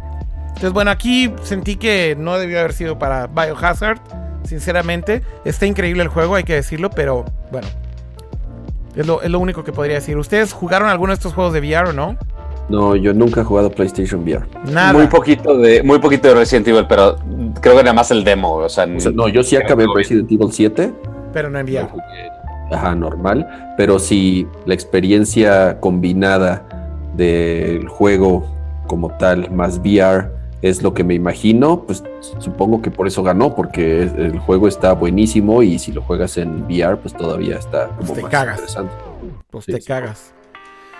Eh, sí, el juego está buenísimo, cabrón, estoy totalmente de acuerdo, pero no es comparar el premio de VR, la neta, güey. No sé, como que ves horror game, va, güey, dénselo a Resident, ¿no? Pero, pero así de ves VR es como, dude, nunca lo diseñaron para VR realmente. Eso es a lo que voy. Bueno, ves handheld game, eh, estos son portátiles, Metroid Samus Return, ah, Pochi and Yoshi's, uh, uh, Pochi and Yoshi's Woolly's World, Monster Hunter Stories, Ever Oasis y Fire Emblem Stories. ¿Qué es lo curioso de todo esto? Que todos son juegos de 10. Ajá. Este. Y bueno, pues la verdad es que de esto solamente jugué Metroid. Y nada más. No, no jugué ningún otro. Eh, yo este año no toqué mi 3DS para nada. Creo que a principio de año seguía jugando Monster Hunter, pero Ajá. O sea, no el Stories, el Monster Hunter normal. Ajá. Y este año, desde que salió el Switch, no toqué mi 3DS para nada. Entonces, realmente de todos estos juegos, este, no, no, la verdad no los jugué. Mm, ninguno. No, ninguno. Oye, y una duda. ¿Juegos de celulares no van a contar como handheld? Pues no, porque realmente es como mobile game. ¿no? Y el control es ¿Y diferente. hay sección de mobile? Sí, está sí, arriba justamente. Hay sección ¿Ah, de sí? mobile. Entonces, Ah, a- aquí creo que cuando dicen handheld, handheld más bien se refieren, creo que también a que tienes un control y un stick real, físico. O sea, únicamente es básicamente sección 3DS. No, básicamente es una Básicamente. consola portátil. Yo creo que aquí pudo haber también habido algún juego de Switch, por ejemplo. Eh, tal vez pudo haber aplicado, pero pues sí, efectivamente ya no hay consolas portátiles más que, Pues no. más que las de Nintendo, ¿no? O sea, pues también ya hay que decirlo como Sí, es. curioso que al Switch no lo metan en categoría de, de- de portátil. Pues es que es una Y si lo meten como portátil, no lo van a meter en consola bien. Sí. Sí, quién sabe. Oigan, eh, ah, bueno, por aquí mencionaba Nicolas Schiller en el chat que Yoshi está para Wii U y sí, pues efectivamente es un juego que originalmente salió Sí, para... justamente que pues no mucha gente lo compró en el De 3DS y lo van a sacar para eventualmente. Ah, no, no es cierto. Lo sacaron para el Wii U, no obviamente nadie lo jugó en Wii U y lo sacaron para el 3DS, perdón, era al revés. Dice acá Van Mido Jr. que no me duerma. No me estoy durmiendo, estoy poniendo atención aquí en... Estamos viendo la pantalla, como vemos hacia abajo, parece que estamos con los ojos cerrados, pero Sí, estamos sí, viendo sí, la pantalla. estamos viendo la pantalla y viendo la lista y tal. y- Bueno, saludos a todos los que están en el chat y que nos, nos siguen acompañando por acá. Eh, está chill el ambiente del último episodio del año de Nerdcore Live y estamos disfrutando aquí, hablando de todas las categorías. Y poniéndole un ojo ahí de repente a PlayStation Experience. aquí- Así que A ver, sí, ahorita están sí. sacando trailers de juegos nuevos en teoría. Más. No sé qué juego sea esto, se ve demasiado hipster. Nomás ves low poly y ya te lo hipstereas al pobre juego. Pues sí, A ver, a ver, a ver, ¿de qué es esto? ¿Qué es este juego low poly? Y creo que es un juego que ya existía, pero lo va a tener en tipo high res. ¿Sí? Hijo, se me figura mucho un juego de alguien que conozco que... Este güey que hizo Downwell. Pero no, no creo que sea el mismo. El estudio se llama Un- Created by Ben Esposito. Ah, no, no No, es ese mismo güey. Ni idea. Ni idea. Pues supongo que es ahorita el segmento indie. Se ve bonito. Pero pues sí, es, es indie, indie O sea, eh, me imagino un Katamari Damacy, güey. Sí, de los primeros que usó me veía algo bonito low poly así. Bueno, Best Mobile Game, Pato. Mira, aquí está la categoría por la que preguntabas. Y está ahí tu favorito, Monument Valley. Down- Donut County se llama el juego. Que sale en 2018. Ah, ok. Ah, y por cierto, hablando rápidamente de Katamari Damacy, ¿vieron que sacaron un Endless Runner de Katamari? ¿No? Pues sacaron un Endless Runner con el estilo y igual darle vueltas a un millón de chingaderas y demás. Pero Este, no es según yo ya está ¿Pero disponible. es. O sea, ¿es oficial un Katamari? Según yo, sí. Ahorita te busco la nota. Estoy Ok. casi seguro que sí. Bueno, esto es Best Mobile Game. Esta categoría estaba nominado Super Mario Run de Nintendo, Fire Emblems de Nintendo, Monument Valley de Os 2 Games, Old Man's Journey y Hidden Folks.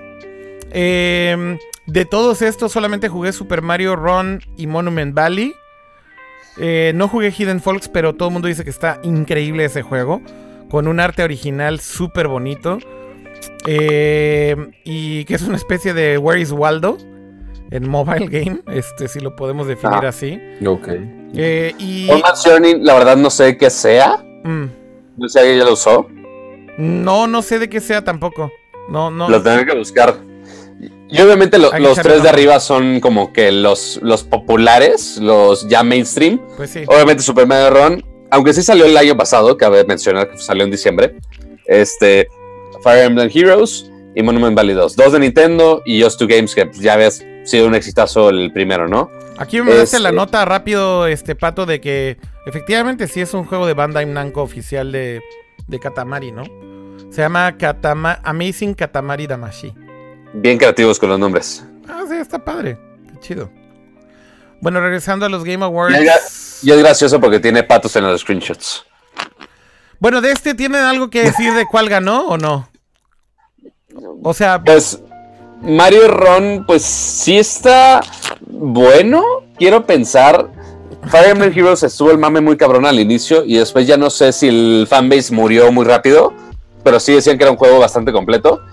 Pero Monument Valley 2, pues sí es una experiencia bastante bien hecha, pulida, con un arte increíble. Este, entonces yo creo que pues, ya con eso ya gana y porque sí mantiene a los usuarios por toda la experiencia sin pedos. Bueno, pues de, de todos estos, estoy de acuerdo contigo que el mame de Fire Emblems creo que duró poco, Pato. Eh, tal vez lo mismo un poco Mario Run, sinceramente. Pero Mario Run era un buen juego y creo que, creo que lo hizo bien Nintendo con una mecánica bien diseñada y sencilla. Pero se lo dieron a Monument Valley. Digo, Monument Valley pues ya era una continuación también y ya habíamos, ya habíamos jugado Monu- Monument Valley antes, así que no sé si se lo merecían o no, pero... Sí, o sea, porque no es nada innovador ya comparándolo con el primero. Pues es una o sea, las mecánicas, la gran mayoría era igual. Exactamente. Este, y hubo muy pocos gimmicks este, chistosillos por ahí, pero nada así espectacular. La historia sí es nueva, eso Mm, sí. mm. O sea, no tiene nada que ver con la historia del, del primero, pero el gameplay es básicamente igual de estar jugando con perspectivas. Sí, sí, totalmente. Bueno, y luego hicieron esta categoría que se llama Best Ongoing Game. Esto, esto O sea. significa que es un juego que todavía se sigue desarrollando contenido y que sigue evolucionando la experiencia de juego. O sea, que no es un juego estático, digamos, ¿no? Que se sigue actualizando tanto que casi casi es como si fuera un nuevo juego todo el tiempo que hay una nueva actualización. Y miren, el ganador fue Overwatch, justo de lo que decíamos de cómo Blizzard escucha mucho a su comunidad. Estaba nominado Warframe, estaba nominado Rainbow Six Siege, Estaba nominado Grand Theft Auto Online, que por cierto es mega activa esa comunidad también. Sí. Eh, Que también uno de los juegos más este, ejemplares de que estás actualizando en contenido, yo creo que fue Destiny, el primero, y también Destiny 2 está actualizando Pero eso muy fue como constantemente para con el año DLC, pasado, digamos. creo. Debe haber estado nominado el año pasado, tal vez, Pato, porque ya no, no, no es tan reciente. Y ahorita ya se Sí, murió un Destiny poco 2, más. y Destiny 2 acaba de salir, Exacto. entonces. Pero sí tiene razón, o sea, se actualizó muchísimo Destiny en su momento. Soul ¿no? Calibur 6 coming 2018. Acaban de decir. Sí. Y ahora Capcom un, presenta algo. hay un trailer Ah, de Monster Capcom, ¿eh? Monster Hunter. Se ve bien bonito. Sí, va a estar bien padre. ¿No te recuerda un poco como jugar? No, no sé, digo, yo sé que Monster Hunter siempre ha tenido esa esencia, Kama, pero sobre todo este. Perdón, este de PlayStation. No te me mueras, tranquilo, tranquilo. Yo sé que es muy emocionante todos estos juegos, pero tranquilo. me muero, me muero. Oigan, eh, eh, Kama, te decía que no te recuerda un poco este, este Monster Hunter de Play 4, un poco los vibes de un Fantasy Star Online. Ah, tienes razón. Poquito. Y sabes, sí, sí, sí, digo, por, por el estilo de los personajes y las armaduras y todo eso. Mm, Y el gameplay, pues que al final Monster Hunter es básicamente el multiplayer es como si fuera un Fantasy Star Online, de cierta manera, ¿no? Y lo interesante de este Monster Hunter es que al parecer es un juego mucho más amigable para quienes nunca han jugado Monster Hunter, porque es bien difícil entrarle a esos juegos, porque llegas y no te dicen nada, Sí. tal cual.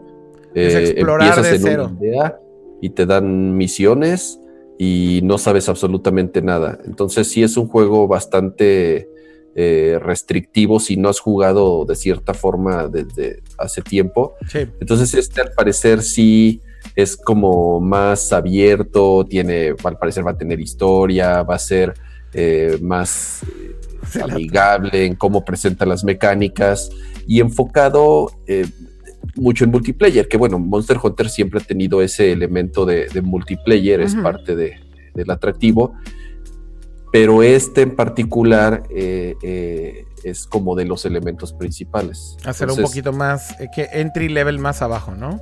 Ajá, exacto, entonces este... Y gráficamente se ve bien bonito, Kama, la neta. O sea, sí me dan muchas ganas de jugarlo con un par y así con tus amigos y demás. Sí, porque la verdad los Monster Hunter, co- como salen para portátiles, pues se ven feitos, ¿no? Sí, sí, Entonces, sí. esta es la primera vez. Salió alguno para Wii U y para Wii, pero no, no se ven tan bien. Pero es la primera vez, digamos, de una consola más next gen. Ajá, esta ¿no? es la primera vez que se ve Monster Hunter en HD, digamos. Exactamente.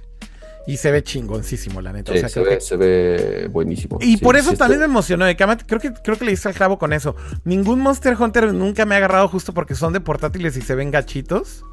O sea, gráficamente, de hecho, no son chidos, inclusive para un estándar de portátil.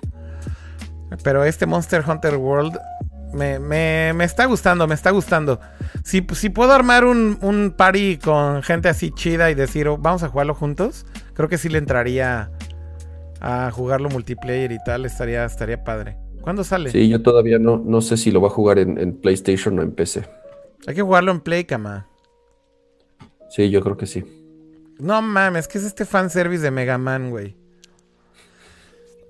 ¿Qué pedo, güey? ¿Sabes qué está bien chido de Monster Hunter? Que integran un chorro de franquicias externas. Sí. Eh, entonces luego hay armaduras de Zelda o hay este ar- de armas de Devil May Cry. O sea, meten como de un... Mira, en este caso es de, de De Mega, Man, ¿no? Ajá. Eh, combinan un chorro de, de franquicias para armas y armaduras. Sí. Y lo padre es que siempre están actualizando el contenido. Por lo menos en 3DS, este, durante un año de la salida del juego, cada mes sacaban nuevas armas, nuevos monstruos, nuevos retos. Entonces, y no te costaban. O sea, Mm. realmente no, no, no pagabas más eh, de lo que habías pagado al principio. Entonces, este, siempre, mantu- siempre mantenían como, como el juego fresco. Sí, totalmente. Oye, mm, ahorita están subiendo al escenario Mark Cerny y Ah, Andrew Knack. House. ¿Qué va a mostrar? No, ¿Knack no, 3? no. no, pero más, más allá de Knack, este, pues Mark Cerny es el arquitecto del No, no, PlayStation ya sé 4, que es güey. ¿Qué pasó? el- es, el, es, es el, es el, pues por eso lo dejan hacer su juego. porque- Oye, pero ¿ya viste su título? Mark Cerny, Cerny Cerny. Games. O sea, está ahí como Cerny Games, no como Lead Developer Engi- Engineer de PlayStation. ¿Ya no trabaja en Sony o qué pedo, güey? Según yo sí, Pues ¿no? no, no, no, sí, según yo sí, pues él prácticamente él lideró el diseño del Sí. PlayStation 4. Sí, sí, sí. Bueno, pues ahí están en el stage. Bueno, ya Andrew House, de hecho ayer le Andrew hicieron House ya- un... ya, salió, ¿no? Sí, ya se va de PlayStation después de 20 años en PlayStation y de ser uno de los ejecutivos, creo, más pues importantes del lanzamiento de PlayStation. Eh, la historia de, de Andrew House data desde los inicios. Desde el primero. desde PlayStation 1, que básicamente es esta historia, ¿no? Donde un grupo ahí de como medio rebeldes dentro de Sony, cuando estaban tratando de hacer este deal con, con Nintendo para hacer el CD-ROM del Super Nintendo, o sea, Sony desarrolló el CD-ROM del Super Nintendo y se les cayó a pedazos el proyecto. Eh, Ken Kutaragi organizó a un grupito ahí de, pues sí, de rebeldillos eh, tengo un conocido que de hecho pertenece a ese grupo que se llama Shuji Utsumi, que fue el CEO de Q Entertainment y ahora es el CEO de otra compañía de videojuegos aquí en Japón.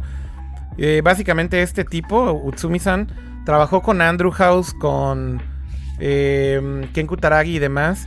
Y fueron el team original que picharon el proyecto de PlayStation internamente en Nintendo.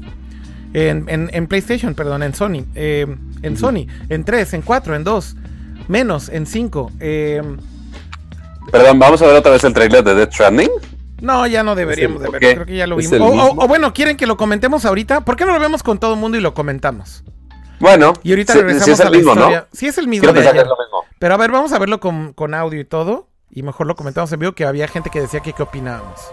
Para que nos copyrighten absolutamente todo. Todo, todo, ya este video nos lo van a. Mira, este. Hiper mega banear. No, nada más es que no lo moneticemos y ya. Y de hecho hay un chingo de videos que Pues ya ni siquiera les pongo que lo moneticemos y ya no pasa nada. Como quiera, somos igual de pobres. Exactamente. A ver, pero bueno, tenemos otra vez a este güey que va- se me acaba de ir su nombre en la cabeza. ¿El actor? O, porque no sabemos el nombre del El actor. personaje. Norman Reedus. No, el actor. No me Reedus. ¿Ha, ha- ha dicho algo Kojima de qué trata, de qué, o sea, de qué tipo de juego es? Por lo menos de qué Mira, tipo de juego. ¿De qué tipo de juego es, Kama? No, no han dicho O sea, se nada. acerca más a un Metal Gear. se No acerca sabemos, más Kama. a No sabemos, este, Kama. No sabemos. no sabemos nada. ¿verdad? No sabemos. No sabemos absolutamente nada. Yo lo que te Me puedo imagino- decir, Kama, es que estoy. Este, este es un mega hunch feeling y te lo digo así al 99% de certeza. Ajá. No tiene un estilo de juego como Metal Gear, te lo puedo asegurar. O sea, una de las grandes razones por las cuales Kojima se fue de Konami es porque no quería seguir haciendo Metal Gear, güey.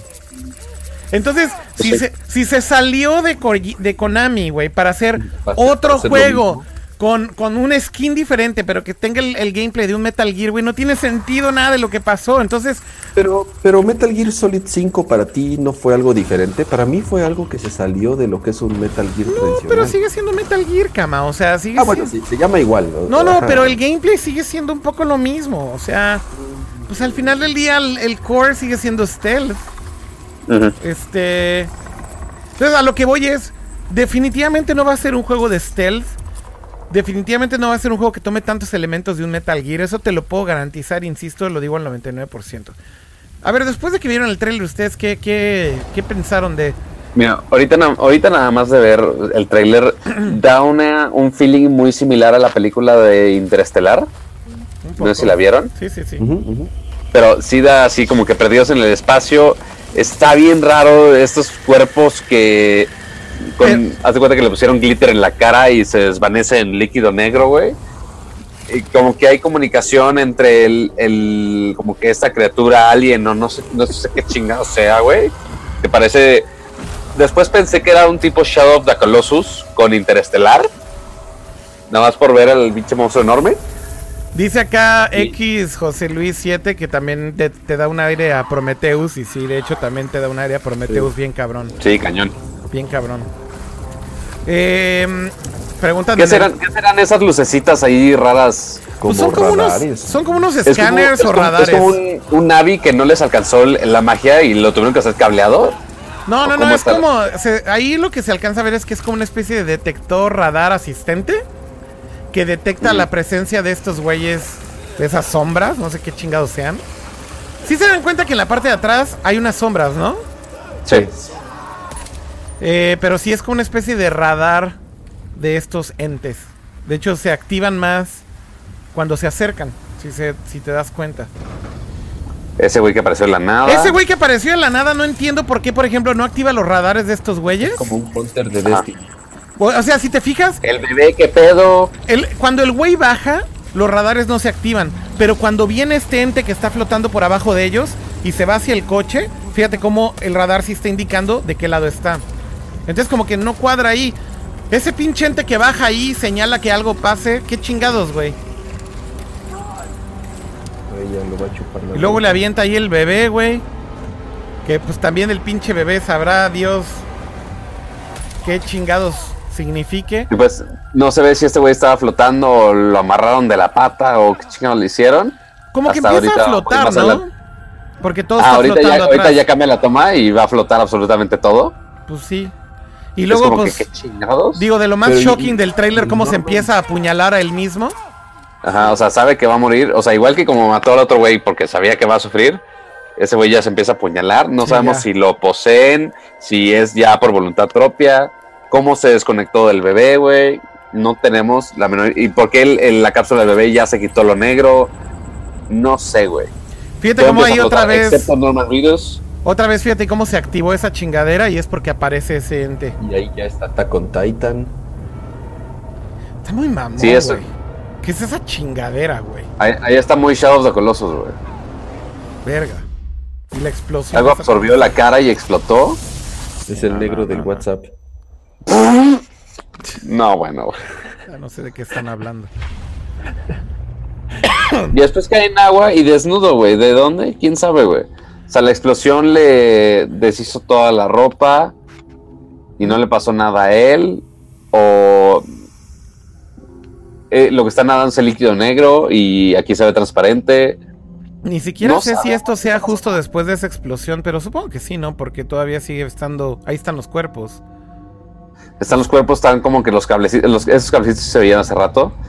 Y luego ya Se llega esa pinche araña, no sé qué sí. No mames, güey. O sea, es que neta Ya no se tiene. como mil veces. Ahorita no tiene nada de nada de sentido. Y luego el güey está ahí en posición fetal abajo y viene la parte más what the fuck del tráiler que es eh, la transición esa que se va hacia hacia su boca y luego al estómago y el bebé está ahí y hace como un thumbs up o Ah, sí, porque ahora ya está, ya, ya trae la ropa, pero está en el abajo del agua.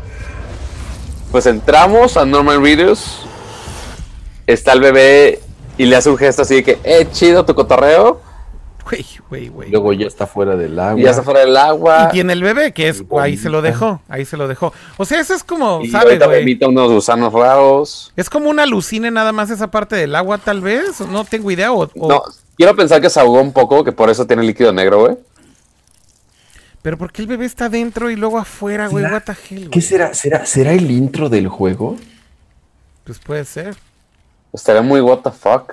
Pues sí, para que más o menos te quedes así de, ok, tengo un chingo de cosas que averiguar.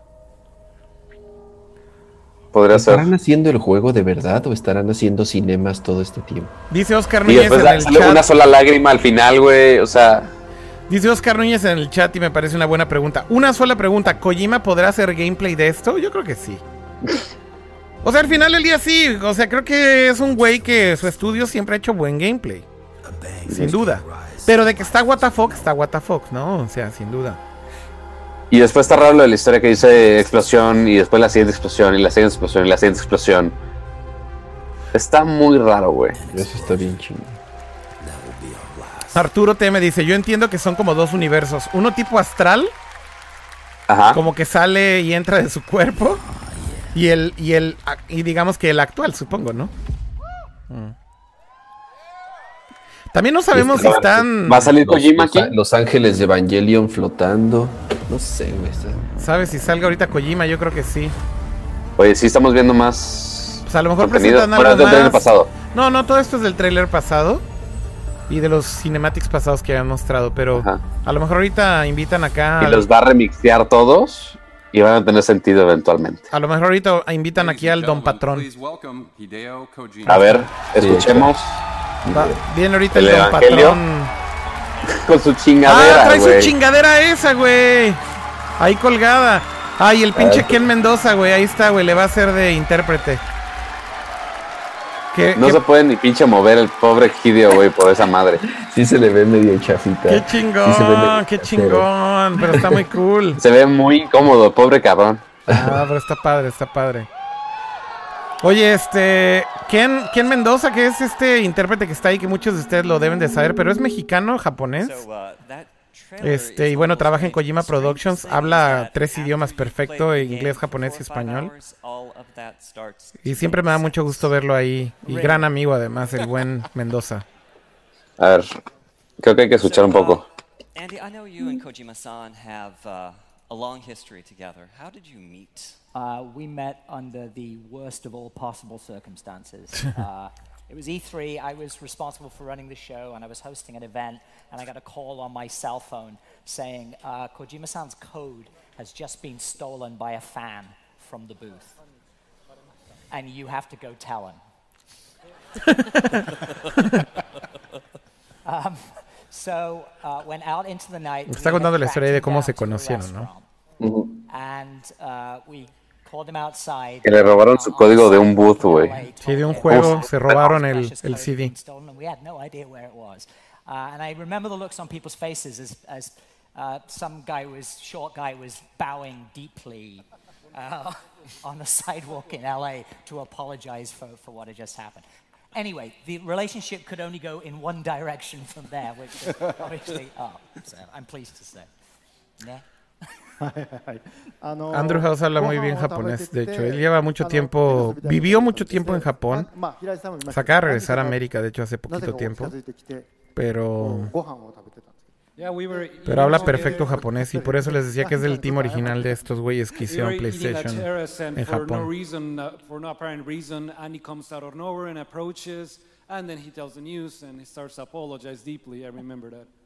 And uh, Kojima san's just went white as a sheet. I've never felt so bad in my life. あの忘れないですよね、はい、まさにあのその前からアンディさんとはあの結構会議とか、えー、会ってましたけど、まあ、あの時が、まあ、こう、なんていうんですか、こう。Pues bueno, está ahí PlayStation Experience y creo que igual podríamos terminar de esta plática que están haciendo ahí. Yo creo que ya cada quien podría disfrutarla por su cuenta si quieren. Pero para nada más cerrar con lo de los Game Awards, si les parece bien, ¿por qué no terminamos así rapidísimo con todas las categorías que estaban por aquí? Que ya quedan bien poquitas de, de todo lo que rapidín, se... Rapidín. Premió, nada más para cerrar. Pero bueno, premiaron esto que se llama Games for Impact, que son juegos que tienen un impacto social. Causa, pues. Y curiosamente también aquí está nominado Night in the Woods, así que pues otra doble recomendación que les diría que lo chequen. Uno que no jugué y que quiero jugar definitivamente después de todos los premios que ganó fue Hellblade Senua Sacrifice. Ahora después de como Mm, Yo estos... lo jugué un- como como una tercera parte. Lo jugué como cinco horas y visualmente interesante, el audio increíble, las actuaciones y todo eso muy buenos, pero como juego medio aburrido, en mi opinión. ok. Repetitivo, aburrido. Y bueno, Life is Strange, que también. eh, pues sigue siendo de un, un juego que de hecho ya es creo la segunda vez que está nominado en esta categoría. Eh, porque pues también esta es una continuación. Pero bueno, es un gran título que pues justamente habla como de los problemas de, un, de la vida de un teenager desde un punto de vista muy realista. Eh, y que mucha gente ha- le ha aplaudido muchísimo a la narrativa del juego, ¿no? A cómo se va desarrollando la historia y demás. Eh, por acá también premiaron Best Performance, que le dieron el premio a Melina Jurgens, que justamente es la chava que hizo al personaje principal de, de Hellblade, que se llama Senua. Merecido. Merecido, tal vez. Eh, y bueno, por acá teníamos algunos nominados de Wolfenstein, de a la chava que hizo a As, As, As Alloy de Horizon Zero Dawn, también estaba nominada. estaba nominada Claudia Black de Uncharted Lost Legacy. Y también Laura Bailey también del mismo juego de Uncharted Lost Legacy. Y bueno, ya llegamos a las categorías como más importantes. Best Audio Design le dieron el premio a Hellblade. Justo comentabas de eso, Jaime, que el audio está Sí, increíble. está increíble eso. Habrá Sí, que está sí, sí te mueven en, en la atmósfera muy cabrón. Sí. Best Core, Sí. eh, a Best Core eh, y Music le dieron el premio a Nier Automata. Estaba acuerdo nominado también. Cuphead, Destiny. ¿Cómo no le dieron la canción a la mejor canción a la de Mario Odyssey? El intro súper pegajoso. Creo que aquí me hubiera gustado que hubiera ganado Cuphead. El soundtrack de Cuphead está muy cool también, Está pero bueno, pero está. Hasta está en LP, güey, inclusive. Sí, ya sacaron el vinil. Oye, pero el soundtrack de Nier, neta, se te hace como para mejor soundtrack a ustedes? Sí. ¿Sí? Incluso salió, incluso hubo un eh, concierto en Japón que se filmó y lo sacaron en Blu-ray. Ajá. tienes oportunidad de conseguirlo. No mames, lo voy a conseguir. ¿Cómo, cómo se llama el concierto? Nier Automata Live Concert, tal cual, Ah, creo que así salió. Y este. Muy, muy, muy bueno. Lo voy a buscar, cama. Oye, y acá mm, creo que también medio, medio merecidísimo, creo, hay que decirlo. Best Art Direction se lo llevó Cuphead.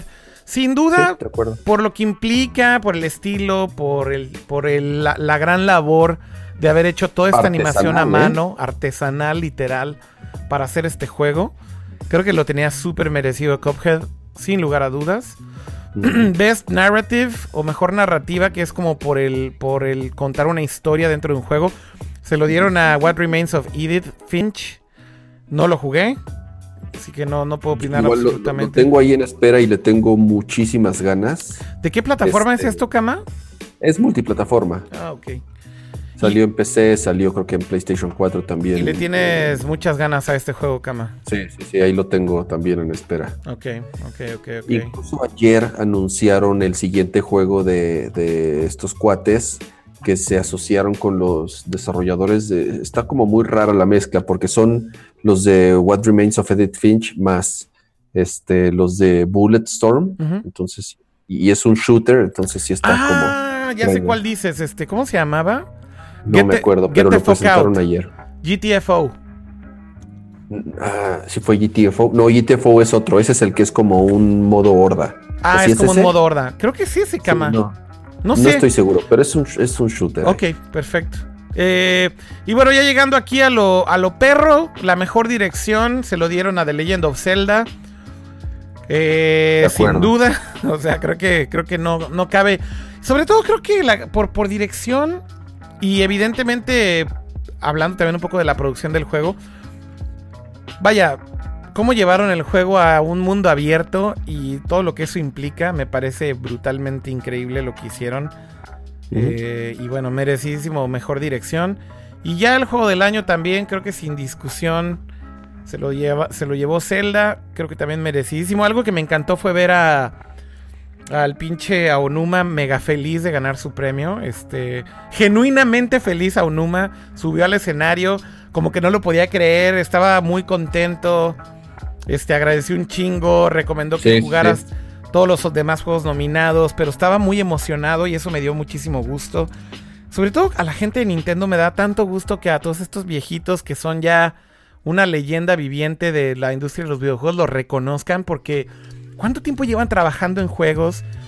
Y durante muchos años creo que estuvieron más bien en las sombras, ¿no? Este creo que Este, es, es bien curioso eso que mencionas porque en hace poco vi un, un- está bien chistoso, es un, es un documental de, creo que es de la BBC que hicieron de Nintendo, en donde eh, es muy curioso porque es de las pocas veces que creo que Nintendo permitió que entraran cámaras a cómo se hicieran los, los, juegos. Y en algún momento justamente está eh, Miyamoto y, ellos incluso como que resaltan el hecho de que Miyamoto es uno más. Dice, ¿ustedes creerían que el creador de Mario y el creador de grandes juegos este, que han sido jugados por millones sea una persona este, súper famosa o multimillonaria o extravagante o como sea, o, que simplemente en su lugar de trabajo se ha tratado diferente? Dicen, pero aquí no.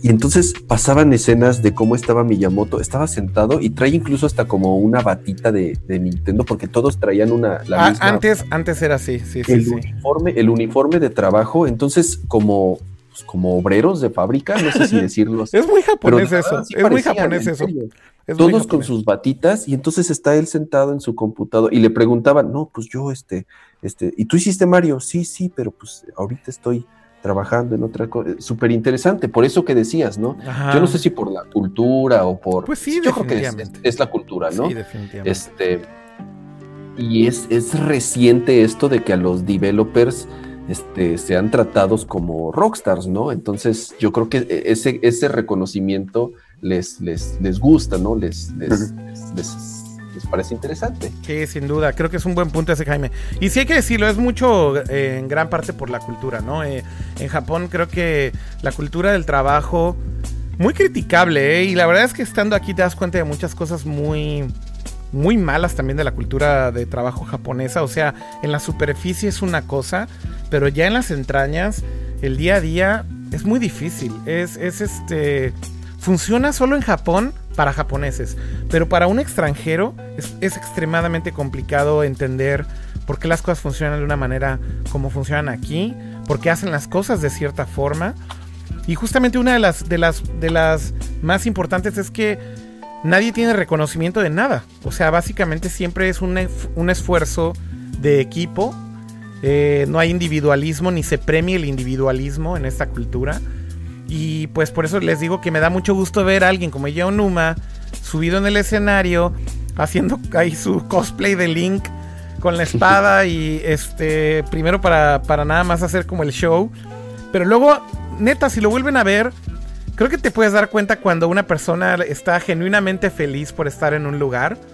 Y la reacción de Aonuma fue de felicidad. Y del director, cuando lo abraza, güey, cuando, cuando se enteran que son ellos, el abrazo que se dan es tan genuino japonés, güey. Neta, vuélvanlo a ver. Este, no lo, no lo podían creer y creo que el que hayan tenido ahí sus cinco minutos para ser reconocidos me dio muchísimo gusto. Otro momento ahí, ya nada más para terminar de los Game Awards que me encantó fue este Icon Award que le dieron a esta señora ya de la tercera edad que se llama Ah, eso no lo vi, la verdad. se llama Carol Show, que es una desarrolladora que dicen muchos fue de las primeras game designers de la industria de los videojuegos y que en la época de Atari uno de sus juegos que hizo que fue muy famoso fue River Race, este juego de un avioncito que iba como en un río. Este, y tenías que cargar como este gasolina y y como, como disparar. Era una adaptación de un arcade eh, hecho por Activision y ella hizo la adaptación para Atari.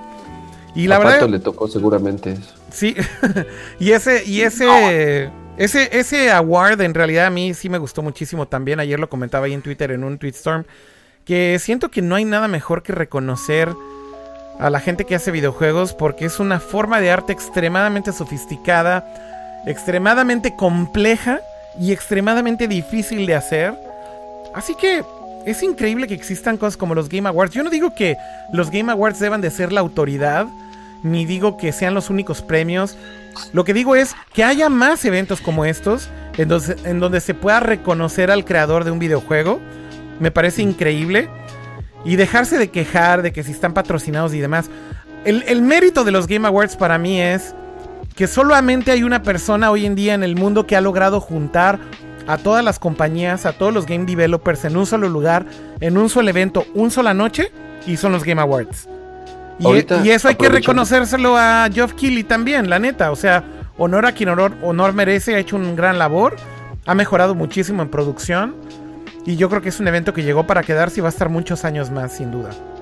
Ahorita que comentas eso, si tienen oportunidad de escuchar el último podcast de Kotaku que se llama Split Screen. Oigan, eh, se están quitando la camisa, dio la chamarra en PlayStation Experience. A Ah, ver, a ver, a ver, a ver. digo. ¿Qué está pasando? Déjame switchar. Y no sé la neta qué signifique ni qué sea. Más ponle live abajo en al lado del volumen.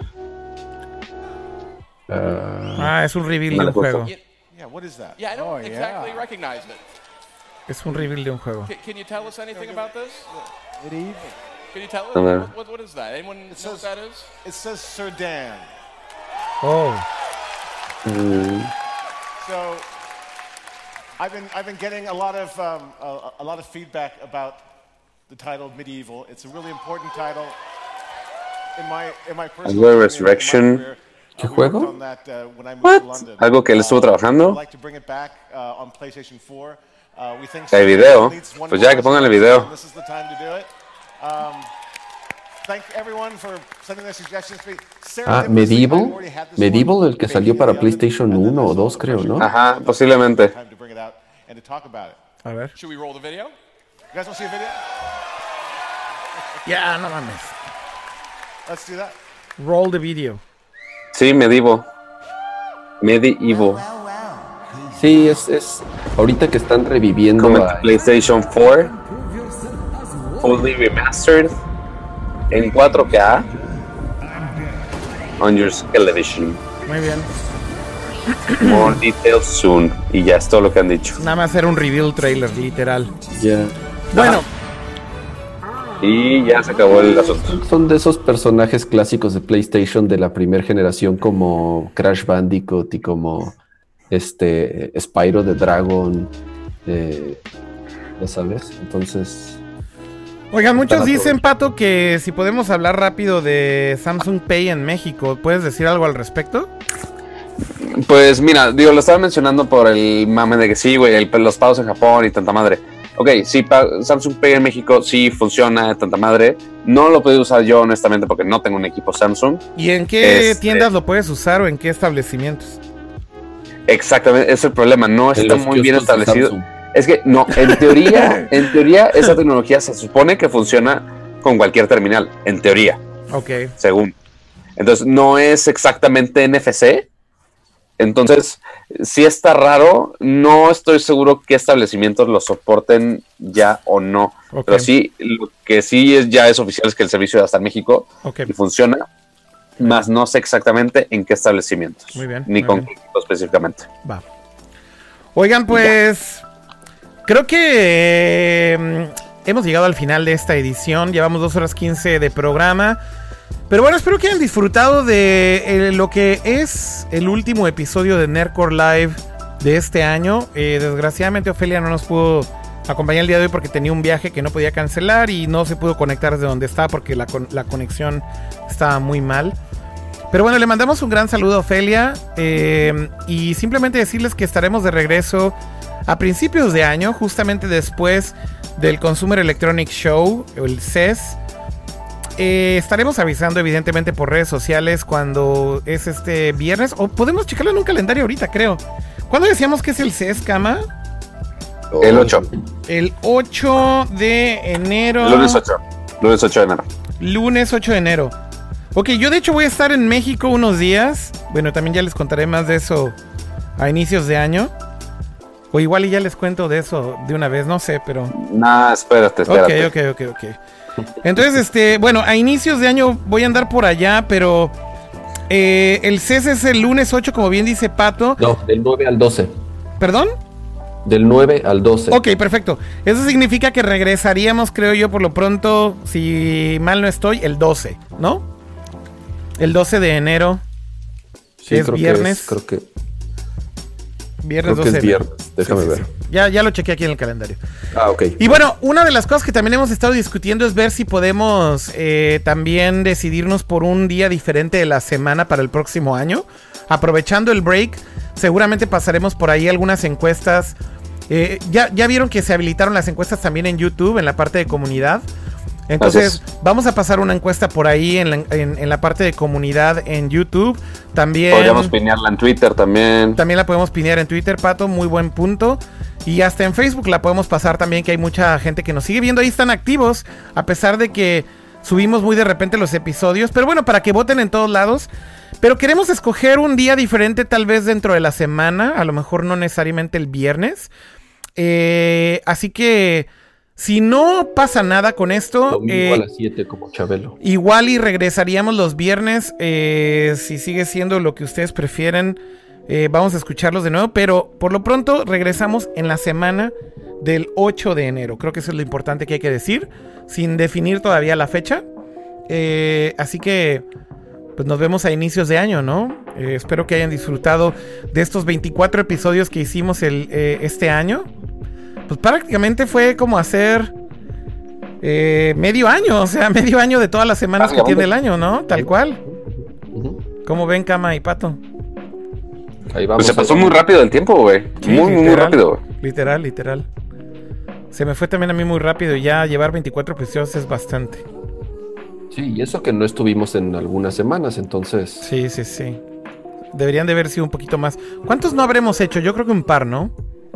Como tres, creo, nada más. Mm, ok. Pero bueno, regresamos, dice John Dewey, pero regresan, ¿eh? Eh, Sí, sí regresamos. Sí, sí, regresamos. Eso, eso que ni Y qué. tenemos ideas, ideas frescas y nuevas para. Sí, seguirle echando un poquito más a esto, ¿no, Cama? Que siga evolucionando también. Dice Charlie Montana, yo y mis totes los vamos a extrañar. Arturo Teme estaría chingón un Aircore eh, con todos en el sofá. piensan en nosotros. Dice Arturo que estaría chingón con todos en el sofá. O sea, hablando de que estaría chingón un Aircore con todos juntos. Eso me, me late, sin lugar a dudas. Me Aprovechan- aprovechando que vienes a México, posiblemente. Posiblemente, posiblemente. O quién sabe, quién sabe. Igual otras cosas más. Por acá también no comeré totis en un largo tiempo, dice Bar Mido Jr. Eh, y dice por acá estuvo bien, pero traigan Ofelia, dijo José Flores. Eh, Sase, Fren, un especial de Navidad.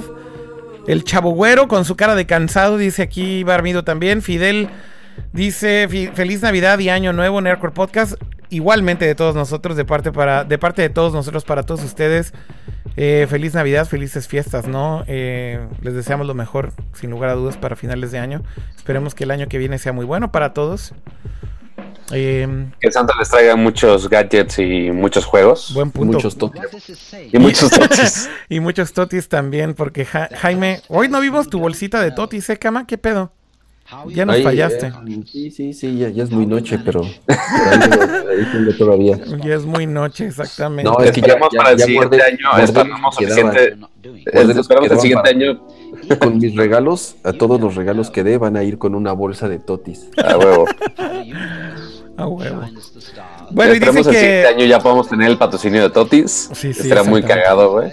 dicen que invitemos a ma- más a Leo y a Asher y a otros amigos. Sí, sin, sin lugar a dudas seguiremos invitando por acá a más gente. Raúl dice Totis, el mame del año. Eh, Básicamente. John Ordóñez, felices fiestas. Sáquenlas. Sáquenlas. No, ya iba a decir una pinche barrabasada aquí. Los vamos a extrañar, Chavo Güero. Te encargo unos nuevos Android devices para tus reviews para el próximo año. Dice Zach Friend en Twitch. Eh, Pues mira, ya con eso que ya anunciaron el Snapdragon 845, Sí, va a haber mucho cree- de qué hablar. créame que en el C se va a poner buena la cosa. Chimón.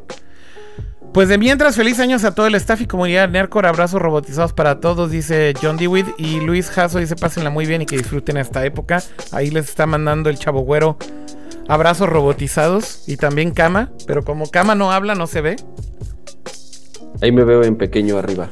A ver, ahí están sus abrazos también robotizados. Bueno, pues hemos llegado al final. Espero que hayan disfrutado esto. Sigan viendo PlayStation Experience, que sigue el stream en vivo. Un saludo a todos. Nos vemos el próximo año. Recuerden, regresamos en la semana del 8 de enero. Pongan atención ahí en las encuestas en todas las redes sociales, que les estaremos avisando día y horario sin duda alguna. Pero hasta entonces, que estén muy bien. Disfruten de su temporada navideña. Gracias, Pato. Gracias, Cama. Felices fiestas.